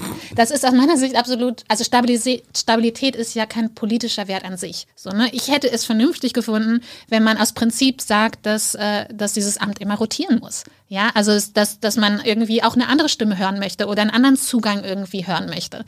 Und ähm, einfach, ich meine, wenn wir immer nur auf Stabilität setzen, dann haben wir am Ende keine Demokratie womöglich mehr. Oder zumindest eine, die uns als, die uns sozusagen als als politische BürgerInnen lediglich auf diese Rolle reduziert, dass wir dann alle paar Jahre dann mal wählen können. Aber, aber wird dann immer wirklich Stabilität gemeint oder was, was meinen, oder meinen verschiedene Gruppen ja. äh, was anderes darunter? Weil ich meine, Stabilität mhm. an sich hört sich ja erstmal ist ja naheliegend, will ja jeder Mensch Ruhe, stabile Verhältnisse. Aber Politik und Demokratie haben nichts was mit Ruhe zu tun. Politik ist ja gerade, äh, das schreibe ich in diesem Büchlein, Politik ist ja gerade Unruhe, es ist immer Ungewissheit. Ja, also Politik hat die Aufgabe oder Demokratie hat die Aufgabe, die Zukunft auch deshalb offen zu halten, weil es keine Gewissheit gibt, die unser Handeln anleiten könnte. Ja, also eine Gewissheit wäre, oder Politik oder Demokratie ist ja gerade sozusagen, dass wir akzeptieren, mit dieser Ungewissheit zu leben.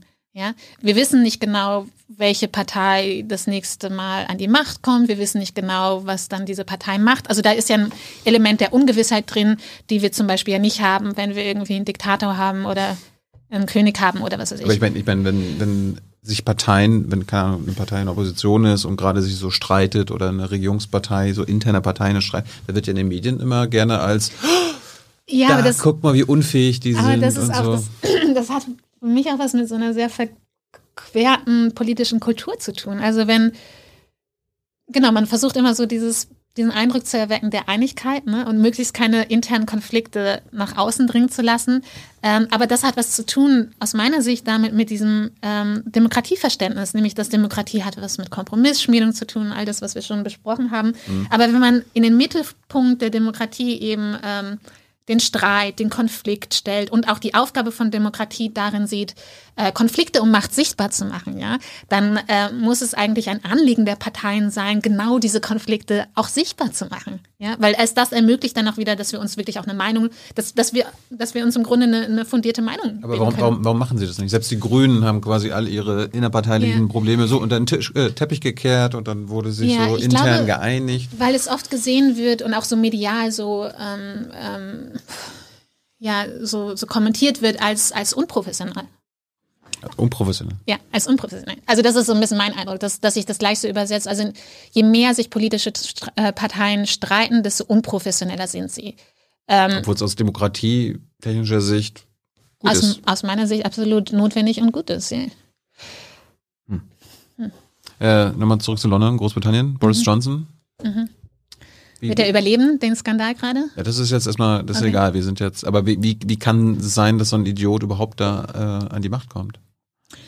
Naja, weil sich viele Menschen in ihm wiedererkennen können. Also, und damit meine ich jetzt nicht in diesem Idioten wiedererkennen können, aber dass er zumindest ähm, in seiner Art und Weise über Dinge zu sprechen und die Art und Weise, wie er, ja, wie er das einfach tut und so, ähm, für viele Menschen, ähm, ja, viele Menschen sich damit identifizieren können, ja, ähm, weil es ähm, in gewisser Weise anders ist als ein gewisses politisches Establishment und dann natürlich wieder auch nicht anders. Aber ähm, ich meine, wichtig ist zu sagen, dass die Zustimmung zu ihm krass gerade äh, natürlich abfällt. Ähm, genau, und es abzuwarten bleibt, was, was passiert. Können wir froh sein, dass wir sowas in Deutschland nicht haben? Also jemand, der so der die Idioten repräsentiert? Nein, nein, nein. Ich, ich sage nicht, dass Boris Johnson die Idioten repräsentiert. Das habe ich jetzt gesagt. Okay, das, das wollte ich überhaupt nicht sagen. Ich sage, dass sich viele Menschen in seiner ja. lässigen Art und Weise irgendwie wiedererkennen können und das ist sozusagen, ja. Ähm, ist das hier auch möglich? Ganz, ganz verkürzt. Ähm, ist es hier auch möglich? Naja, wenn wir, wenn wir, wenn wir die Wahl von äh, Scholz so ähm, äh, interpretieren als eine Fortsetzung von dieser Stabilitätsgeschichte, dann ist es wahrscheinlich eher nicht möglich. Mhm. So, ne? Ähm, genau. Also wenn, wenn, ich, ich weiß auch nicht, das ist immer so schwierig, weil es gibt ja das eine, was, was Leute glauben und das andere ist so was, was medial mediiert ist, was ich denke, was andere Leute glauben. Ne? Das ja. heißt, ich, ich bin natürlich irgendwie auf die Medien angewiesen und was ich aus den Medien hier mitbekomme, dann heißt es immer so schön, auch ich, ich ähm, auch gerade aus dieser Perspektive in Großbritannien über Deutschland zu lesen, dann auch die, wird halt dieses Bild gezeichnet von die Deutschen wollen Stabilität, ne? bloß keine. Aber ja. es war am Ende war es ja auch knapp, ne? Weil, weil zum Beispiel bei der CDU ging es ja Laschet. Aber es war ja auch Stabilität gewesen. Ja, ja, Laschet. Ja, Laschet hat sich am Ende durchgesetzt, weil er Mr. Stabilität war. Also mhm. Also so hat er sich geframed. Aber dann gab es ja Söder, der ja so geframed wurde und aber sich dargestellt Söder wäre auch in gewisser Weise Stabilität gewesen. Hm. Also es, war, es wäre jetzt kein krasser Aufbruch oder irgendwie Aufbruch in eine andere Richtung oder so. Gut. Gesehen. Weil, jetzt, ja. kommen, jetzt kommen die Zuschauerfragen. Eine letzte Frage von mhm. mir. Was ist radikaldemokratisch? Ah, endlich reden wir darüber. Ähm, wie viele Minuten haben wir? Das kannst du jetzt selbst entscheiden. Ah, okay. Aber ich dachte, es gibt ein paar Beispiele, wie ich radikal demokratisch sein kann. Na, jetzt zum Beispiel, ähm, genau, das eine ist die Theorie also die Idee und das Ideal und das andere ist die politische Strategie. Mhm. Was willst du?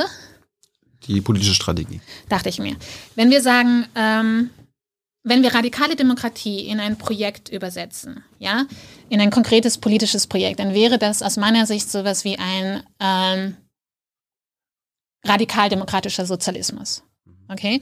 Wenn wir jetzt sagen, ähm, Kapitalismus ist, äh, ganz vereinfacht gesprochen, ähm, Privateigentum, Profitstreben, äh, Konkurrenz, ähm, all dieses mit individueller Freiheit und so weiter, dann ist Sozialismus, um da mal anzufangen, dann ähm, äh, People for Profit, Kooperation, Gemeinwohlstreben, Gemeineigentum und so weiter. Ja, das demokratische oder das radikale demokratische Element wäre dann zu sagen, dass all, alle Entscheidungen, von denen ich betroffen bin, darüber brauche ich demokratische Kontrolle. Ja, alle Technologien, die die wir zum Beispiel in unserer Gesellschaft nutzen wollen, da müssen wir, da muss es Aushandlungsprozesse geben. Es braucht eine demokratische Kontrolle darüber, wie wir zum Beispiel digitale Technologien nutzen wollen. Ja, es braucht eine demokratische Kontrolle darüber, und das ist das radikal-demokratische Moment, zu sagen, ähm, radikale Demokratie begrenzt Demokratie nicht nur auf die politische Sphäre, sondern eben auch auf den Arbeitsplatz, auf das Gesundheitswesen, auf das Bildungswesen und so weiter. Und das würde dann bedeuten, dass ich auch an meinem Arbeitsplatz ähm, eine Kontrolle darüber habe, wie zum Beispiel Technologien eingesetzt werden, um meine Arbeitsprozesse zum Beispiel zu überwachen. Mhm. Es würde auch bedeuten, dass es sowas gibt wie Democratic, äh, wie so eine demokratische Planung, also im Sinne von, dass wir gemeinsam darüber entscheiden, über Investitionen entscheiden. Also natürlich nicht über alle Investitionen, aber zumindest auch über Investitionen. Im Moment haben wir ja das Problem, dass einige wenige einen unglaublichen Einfluss darüber haben, über die Entwicklungsrichtung der Gesellschaft. Ja, und wir sehen das daran, weil die Investitionsentscheidungen treffen. Und eine Möglichkeit äh, in so einem radikal-demokratischen Sozialismus wäre zum Beispiel zu sagen, dass, äh, dass wir ähm, ähm, eben darüber dass wir, dass es Aushandlungsprozesse braucht und die Möglichkeit geben muss, dass wir mitentscheiden, in welche Bereiche investiert wird. Ich könnte jetzt ganz viel dazu sagen, mich aber an Grace Blakely. Die war ja auch vor, vor ein paar Wochen hier. Mhm. Ral, vielen Dank für deine Zeit. Jetzt kommt Hans. Bin gespannt, was da so auf dich wartet. Mhm, ich habe keine ich Ahnung. Danke. Und danke soweit. Trink ruhig einen Schluck. danke, Hans. Ja, eine Menge Papier habe ich hier. Mhm. ja, zur Diskussion im Chat ist mir eingefallen, ich glaube, Diskussion kommt vom lateinischen discurre, das heißt auf Deutsch durcheinanderlaufen. Da war, da wurde viel diskuriert. Gut, fangen wir mal ähm, an. Geht wirklich querbeet. Okay. Manche wollen einfach Begriffsdefinitionen von dir haben, andere Fragen zu politischen ähm, Themen im Allgemeinen. Das habe ich jetzt nicht sortiert, sondern mhm. wir machen, was kommt. Achilles Schildkröte. Äh, warum sagt man heute eigentlich politische Theorie statt politische Philosophie, wenn die Ideen, deren die äh, politischen Theoretiker und Theoretikerinnen sich bedienen, doch von den Philosophen beeinflusst sind? Ja, das ist eine äh, wirklich gute Frage. Also natürlich kann man, kann man sagen, ähm, dass die politische Theorie natürlich so ihre Anfänge in der politischen Philosophie hat. Ähm, die politische Theorie heute ist ähm, eine, ein, ist der Politikwissenschaft untergegliedert. Also die, während die politische Philosophie in der Philosophie verordnet ist, in der Disziplin, ist die politische Theorie in der Politikwissenschaft verortet. Und ähm, vielleicht eine Unterscheidung Hannah Arendt zum Beispiel, das, das ist vielleicht eine Antwort auf die Frage, die wurde in diesem bekannten Interview mit Günter Gauss 1964 gefragt, ähm, äh, oder er hat sich er hat im Grunde gesagt, sie ist keine Philosophin, sondern hat darauf bestanden, dass sie eine Theoretikerin ist. Genau, dass sie eine politische Theoretikerin ja. ist und hat es damit begründet, dass sie sagt, dass ihre Arbeit dient dazu oder das, was sie mit ihrer Arbeit versucht, ist ähm, dem Handeln zu dienen. Ja, und sie sagt, die Philosophie, wir sind philosophische Wesen und wir sind handelnde Wesen. Ja, und ähm, sie begreift sich insofern als eine politische Theoretikerin, als dass sie dem Handeln dienen möchte und nicht nur dem Philosophieren. Da hat Hannah Arendt sich, glaube ich, äh, an die was 13. Feuerbach-These von Marx erinnert. War es nicht diese? Die Philosophen haben die Welt immer mhm. nur verschieden interpretiert. Es kommt aber darauf an, sie zu verändern. Ja, äh, oder war es die elfte? Ich weiß jetzt nicht mehr. Egal. Ähm, Ratti Bärchen möchte wissen, könntest du bitte ähm, Gramscis Hegemonietheorie für ein Laienverständnis oh und God. verständlich runterbrechen. Aber los. Oh mein Gott. Ähm, genau. Ähm, ich habe tatsächlich das so ein bisschen gestreift ähm, ganz am Anfang. Also die diese Theorie, die Hegemonietheorie von Gramsci ist eine Machttheorie. Ja, das heißt, Gramsci versucht zu erklären, wie Macht in einer Gesellschaft organisiert wird.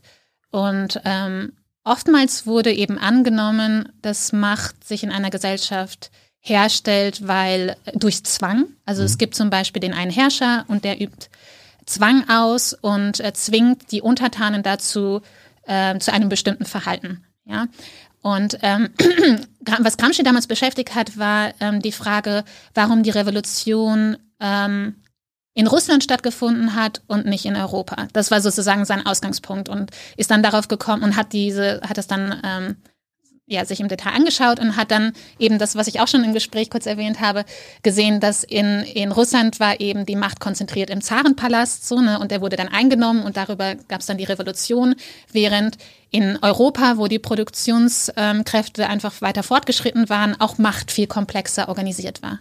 Und ähm, seine Machttheorie oder Hegemonietheorie, die er dann entwickelt, äh, zeigt eben auf, dass, dass Macht in einer äh, ja, in einer Gesellschaft, wo die, die, ähm, wo die äh, Produktionsmittel fortgeschrittener sind, ähm, ähm, darüber hergestellt wird, dass eben freiwillige Zustimmung, nicht nur über Zwang, sondern es muss immer auf freiwillige Zustimmung ja, organisiert ich glaub, werden. Ich glaube, er hat es an dem Beispiel gemacht, dass zum Beispiel ähm, im Fordismus oder in anderen mhm. äh, Theorien ähm, die Arbeitgeberseiten, die zu den Mächtigen äh, gehören, teilweise eingegangen sind auf Forderungen von Gewerkschaften, ja. sich damit Zustimmung äh, eingeholt haben und dadurch die Hegemonie, also die Vorherrschaft äh, gesichert haben. Ich glaube, das steckt ja. bei ihm im Kern mit drin.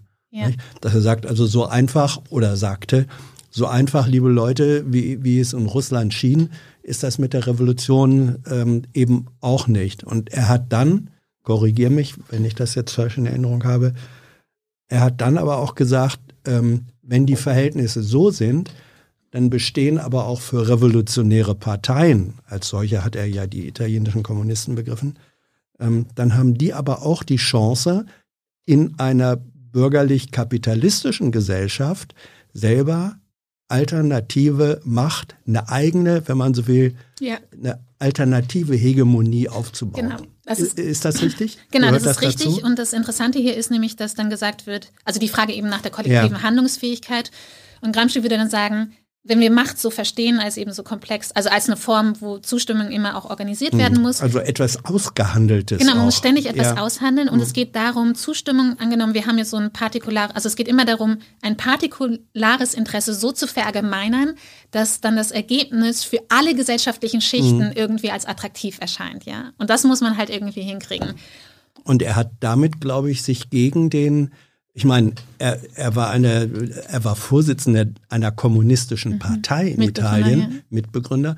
Und er hat sich gegen äh, die Form des, der, der sowjetischen kommunistischen Parteien, vor allem im Stalinismus, äh, gestellt. Später, indem er sagte, nein, es geht nicht nur darum, sozusagen die Gegenseite mit der Diktatur des Proletariats irgendwie gewaltsam niederzuknüppeln, ja. sondern es geht darum, dass die Partei attraktiver sein muss. Also sozusagen demokratischer Kommunismus.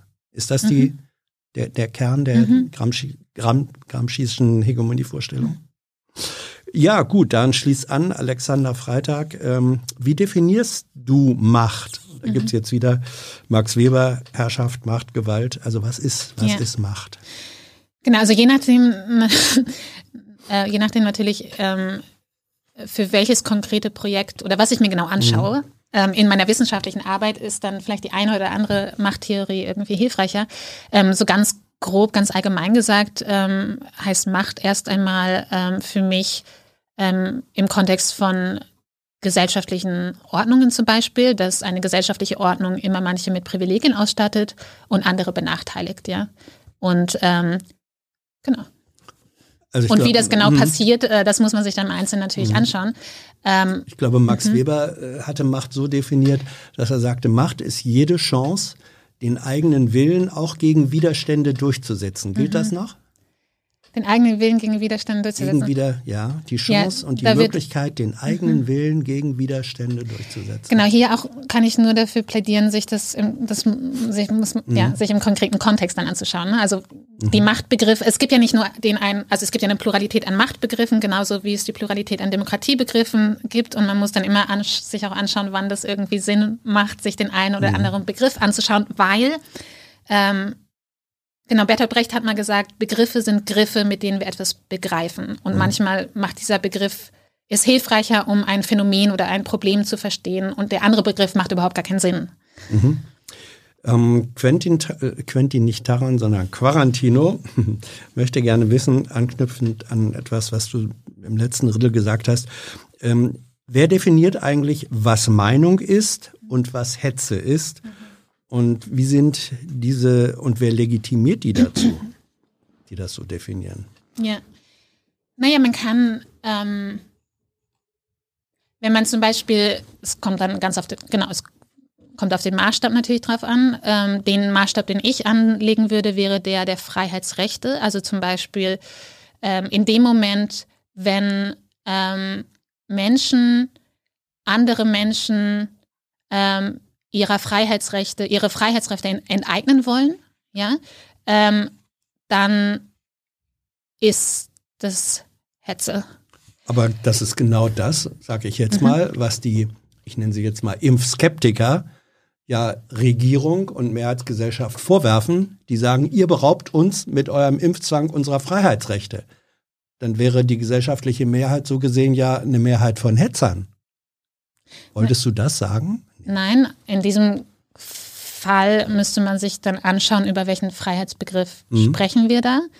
Ähm, und ähm, müsste in diesem Zusammenhang dann, also wenn es eine gesetzliche Grundlage dafür gibt, so eine Impfpflicht einzuführen, dann ähm, ich, ich möchte tatsächlich hm. nicht zu sehr in dieses Thema reingehen, ähm, aber wenn, wenn es im Grunde, genau, das, also wenn wir über Hetze reden oder die Art und Weise, wie ich das Beispiel mit Hetze gebracht habe, dann äh, ähm, habe ich an rechte Hetze gedacht. Ne? Mhm. Und rechte Hetze ähm, zielt darauf, Menschen ähm, zum Beispiel ähm, ihres Rechts, ähm, ihnen das Recht zu nehmen, Asyl zum Beispiel ansuchen zu können, mhm. ja. Und das ist aus meiner Sicht nicht eine Meinung, sondern mhm. das ist eine, eine Hetze, eine rechte Hetze. Beinhaltet Hetze sozusagen eine Handlungsaufforderung, gegen andere vorzugehen auf Grundlage der in der Hetze verbreiteten Inhalte? Hetze, Hetze ist ähm, gewalttätig, es ist, äh, äh, ähm, oder so wie ich das jetzt gerade mhm. verstehe im Kontext, es ist gewalttätig, es ist rassistisch, es ist, äh, es entrechtet Menschen, es, es schließt Menschen aus und so weiter und so fort. Mhm.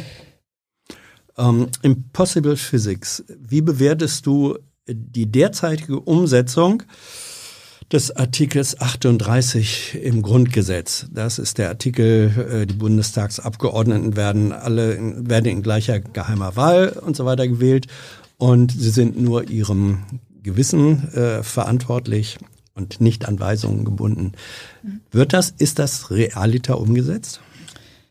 Ähm, ich bin tatsächlich ähm, als politische Theoretikerin wahrscheinlich nicht die beste Expertin, um solche Dinge zu beurteilen ähm, und weiß es auch nicht ganz genau, worauf diese Frage tatsächlich anspielt. Aber vielleicht kannst du mir da helfen. Keine Ahnung, also ich weiß ja auch nicht mehr als das, was ich vorlese. Okay. Vielleicht, vielleicht ist damit gesagt, na ja. ja, von wegen hier Gewissensentscheidung. Wir haben faktischen Fraktionszwang, ja. der in den meisten, dem in den meisten Fällen die Abgeordneten auch folgen, weil wenn sie es nicht tun, riskieren sie sozusagen wiedergewählt oder sonst was zu werden. Also ja. nichts mit Freiheit und nur dem eigenen Gewissen unterworfen. Ja. Ich glaube, vielleicht steckt das dahinter. Ja.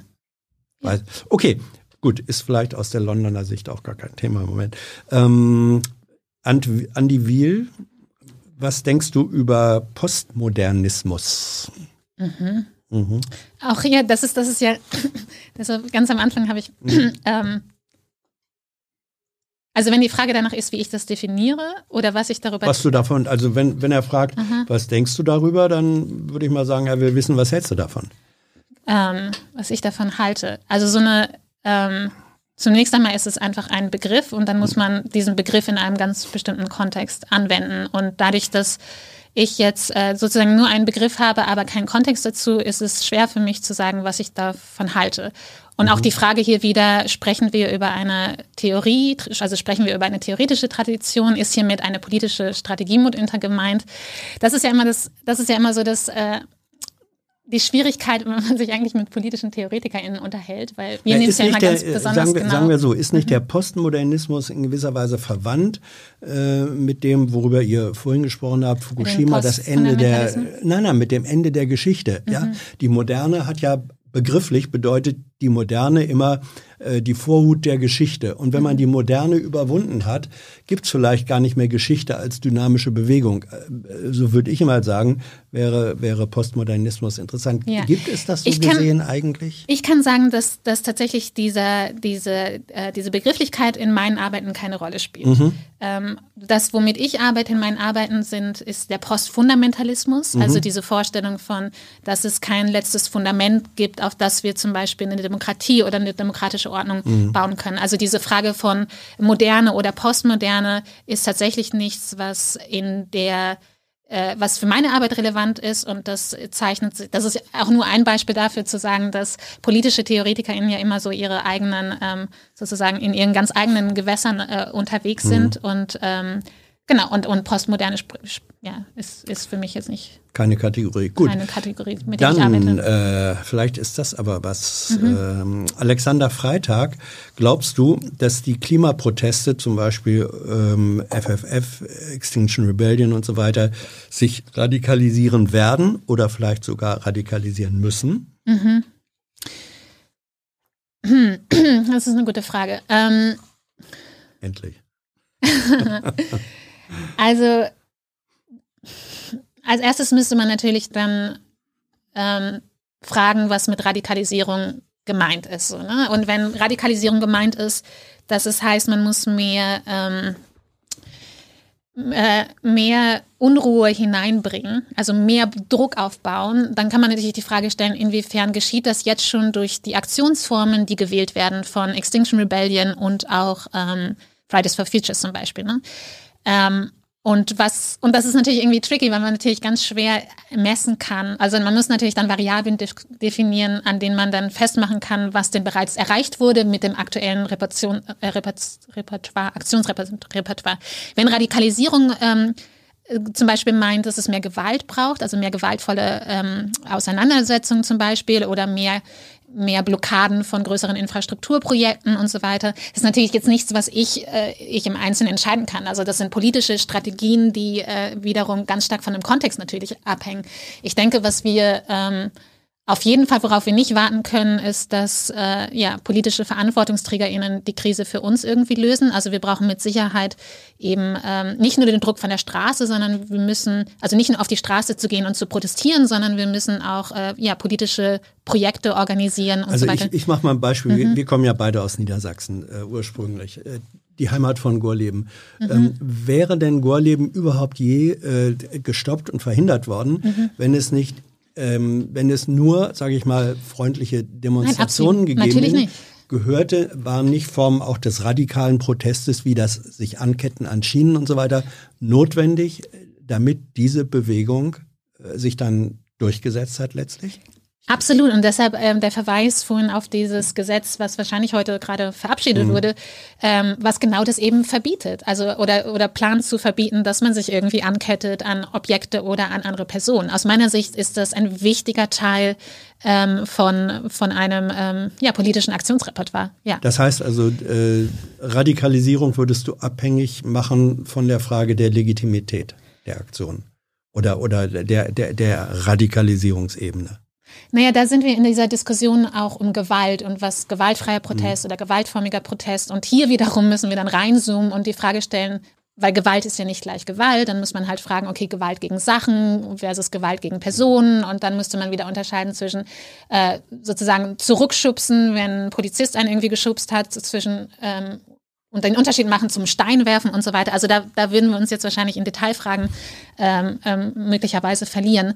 Ähm, ich würde sagen, dass, ähm, dass ja auch gewaltfreier Protest zum Beispiel nicht notwendigerweise sozusagen passiv ist. Also da kann auch eine ganze kann Menge an kann sich auch radikalisieren. Absolut. Mhm.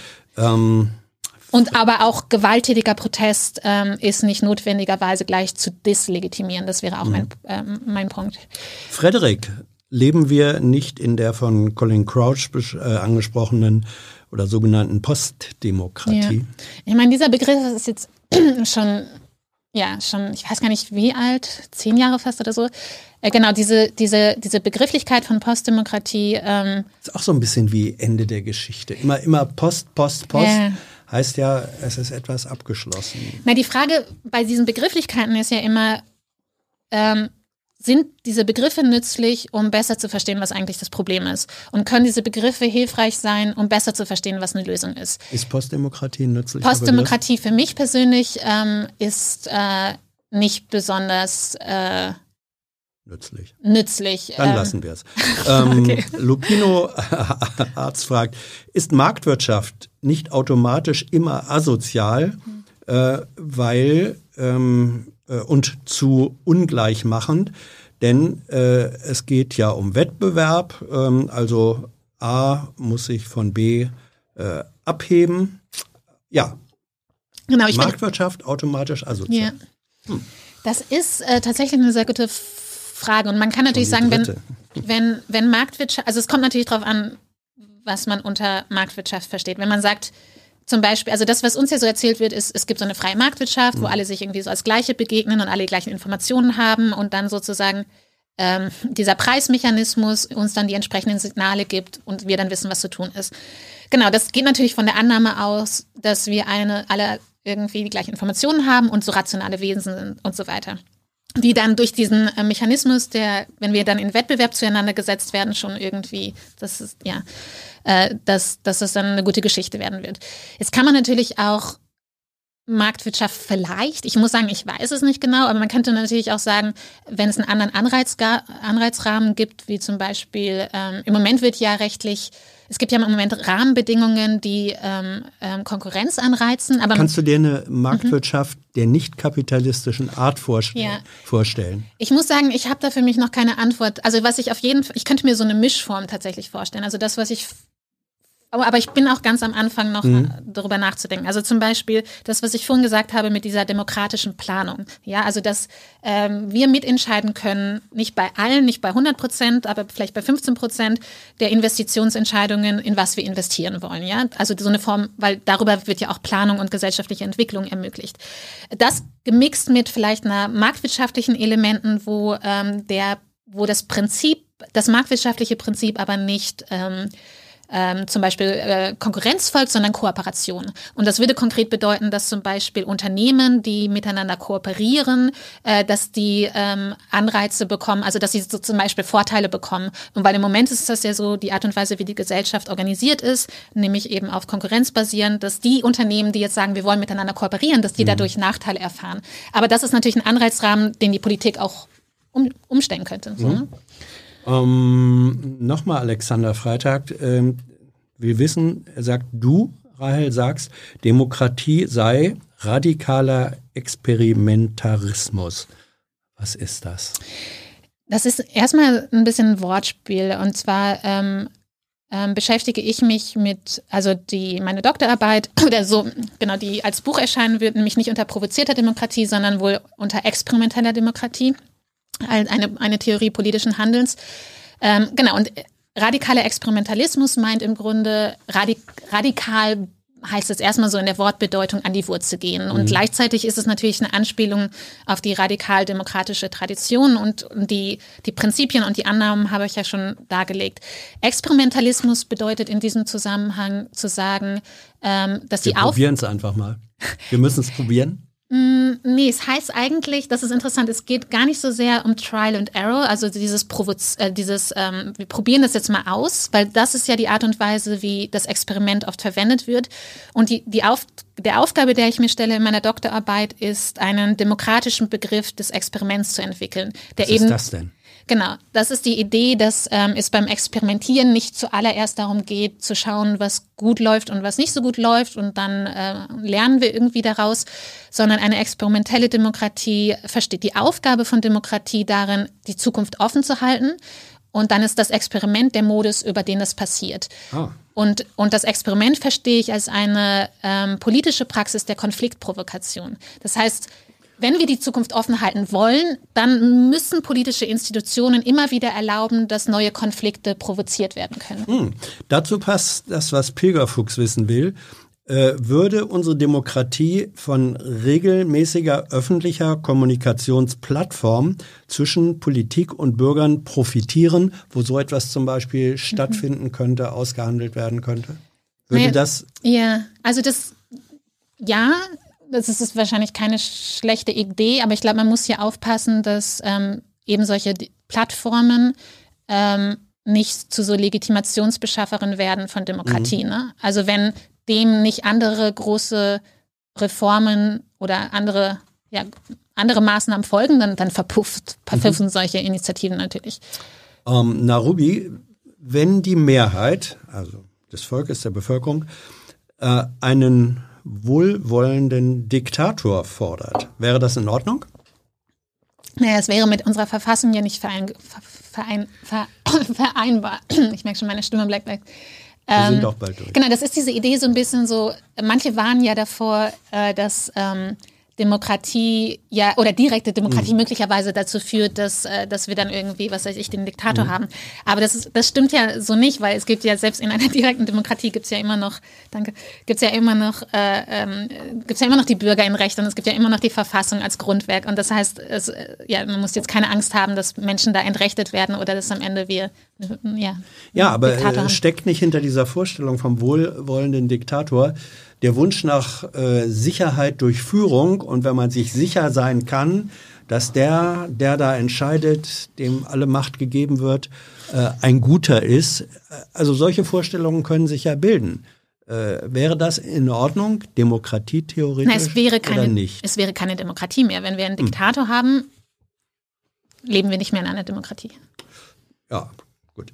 Ähm, hm, hm, es können sich jetzt ja. auch ja, oh, sorry. Nee. Es können auch jetzt nicht, also ist, man muss sich Demokratie auch nicht so vorstellen, dass jetzt alle, dass es eine Mehrheitsentscheidung darüber gibt, dass äh, bestimmten, dass Frauen zum Beispiel jetzt das Wahlrecht entzogen wird. Ne? Also sowas ist ja nicht möglich in einer Demokratie, mhm. ähm, weil es ja ein bestimmtes Regelwerk gibt, ein Fundament, was sicherstellt, dass bestimmte Rechte nicht angetastet werden. Und nicht nur Wie die demokratischen Grundsäulen. Ja, ja, ja.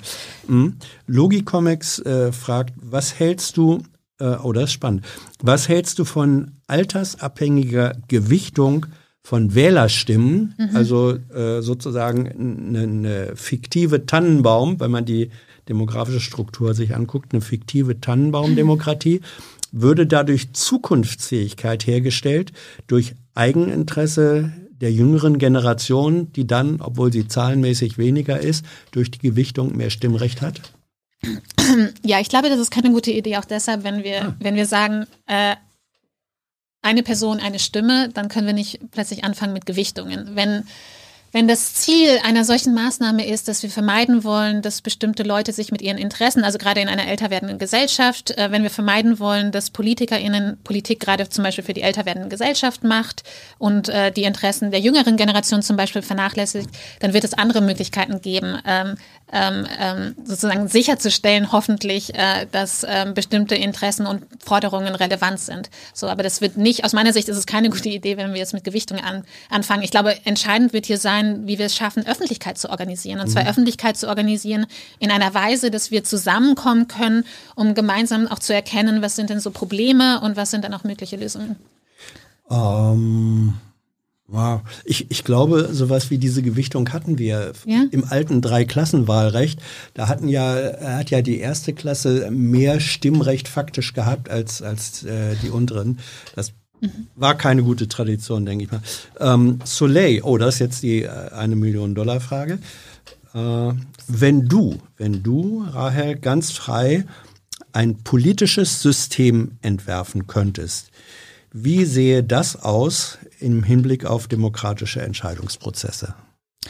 Genau, ich werde, ähm, ich kann nur wiederholen, was ich schon ein paar Mal heute gesagt habe. Also tatsächlich ähm, glaube ich, wenn wir über Alternativen nachdenken, dann ist es wichtig, dass wir natürlich ähm, etwas formulieren, das konkret genug ist, um Handeln anzuleiten, aber auch gleichzeitig eben äh, so unkonkret bleibt, dass es eben nicht als ein technokratisches Projekt verstanden werden kann. Das heißt, ähm, diese Frage kann und will ich überhaupt nicht beantworten. Also ich, ich hoffe und wünsche mir natürlich, dass in den Dingen, die ich heute Abend hier gesagt habe, dass ein paar ja, dass für den einen oder die andere was dabei war, was sozusagen irgendwie, ja, eine Inspiration ist, um bestimmte Fragen weiterzudenken. Ich bin davon tatsächlich überzeugt, dass wir einen äh, gemeinsamen Suchprozess brauchen, um genau diese so wichtige Frage mhm. zu klären.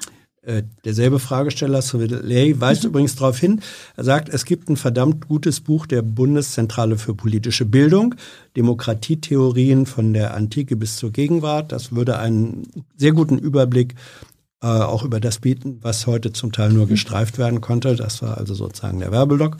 Ähm, so, und dann ähm, Abschlussfrage, die, die kommt von mir. Äh, eine Ratefrage. Ähm, mhm. Was hältst du von diesem Zitat? Mhm. Anführungsstriche. Man muss nüchterne, man muss nüchterne, geduldige Menschen schaffen, die nicht verzweifeln angesichts der schlimmsten Schrecken und sich nicht an jeder Dummheit begeistern. Mhm. Gut? Ja? Weißt du, von wem es ist? Nein, ich weiß es nicht. Antonio Gramsci. Ah, wirklich? Ja. Das ist ja nett, dass er, du das hat, rausgesucht hast. Ja, ja, hat, hat er geschrieben in den, ähm, in den Gefängnisheften. Mhm. Äh, Zehn Bände ja. diejenigen, die das nachlesen wollen. Ja, und, und äh, es geht noch einen Satz weiter, mhm. den finde ich schön. Ähm, Pessimismus des ja. Verstandes und Optimismus des Willens. Ja, sehr schön. Ne? Ja. Rahel, danke schön. Dankeschön, Hans. Danke für euer Interesse, eure Fragen, eure Unterstützung. Ähm, ihr wisst, jetzt kommt gleich, kommen gleich Namen im Abspann und ihr wisst auch, was das bedeutet. Das waren Menschen, die sich um diesen Kanal verdient gemacht haben, den es ohne Sie und euch nicht gäbe. Jeder von euch hat die Chance, im nächsten Monat dort auch aufgeführt zu werden. Tschüss. Tschüss.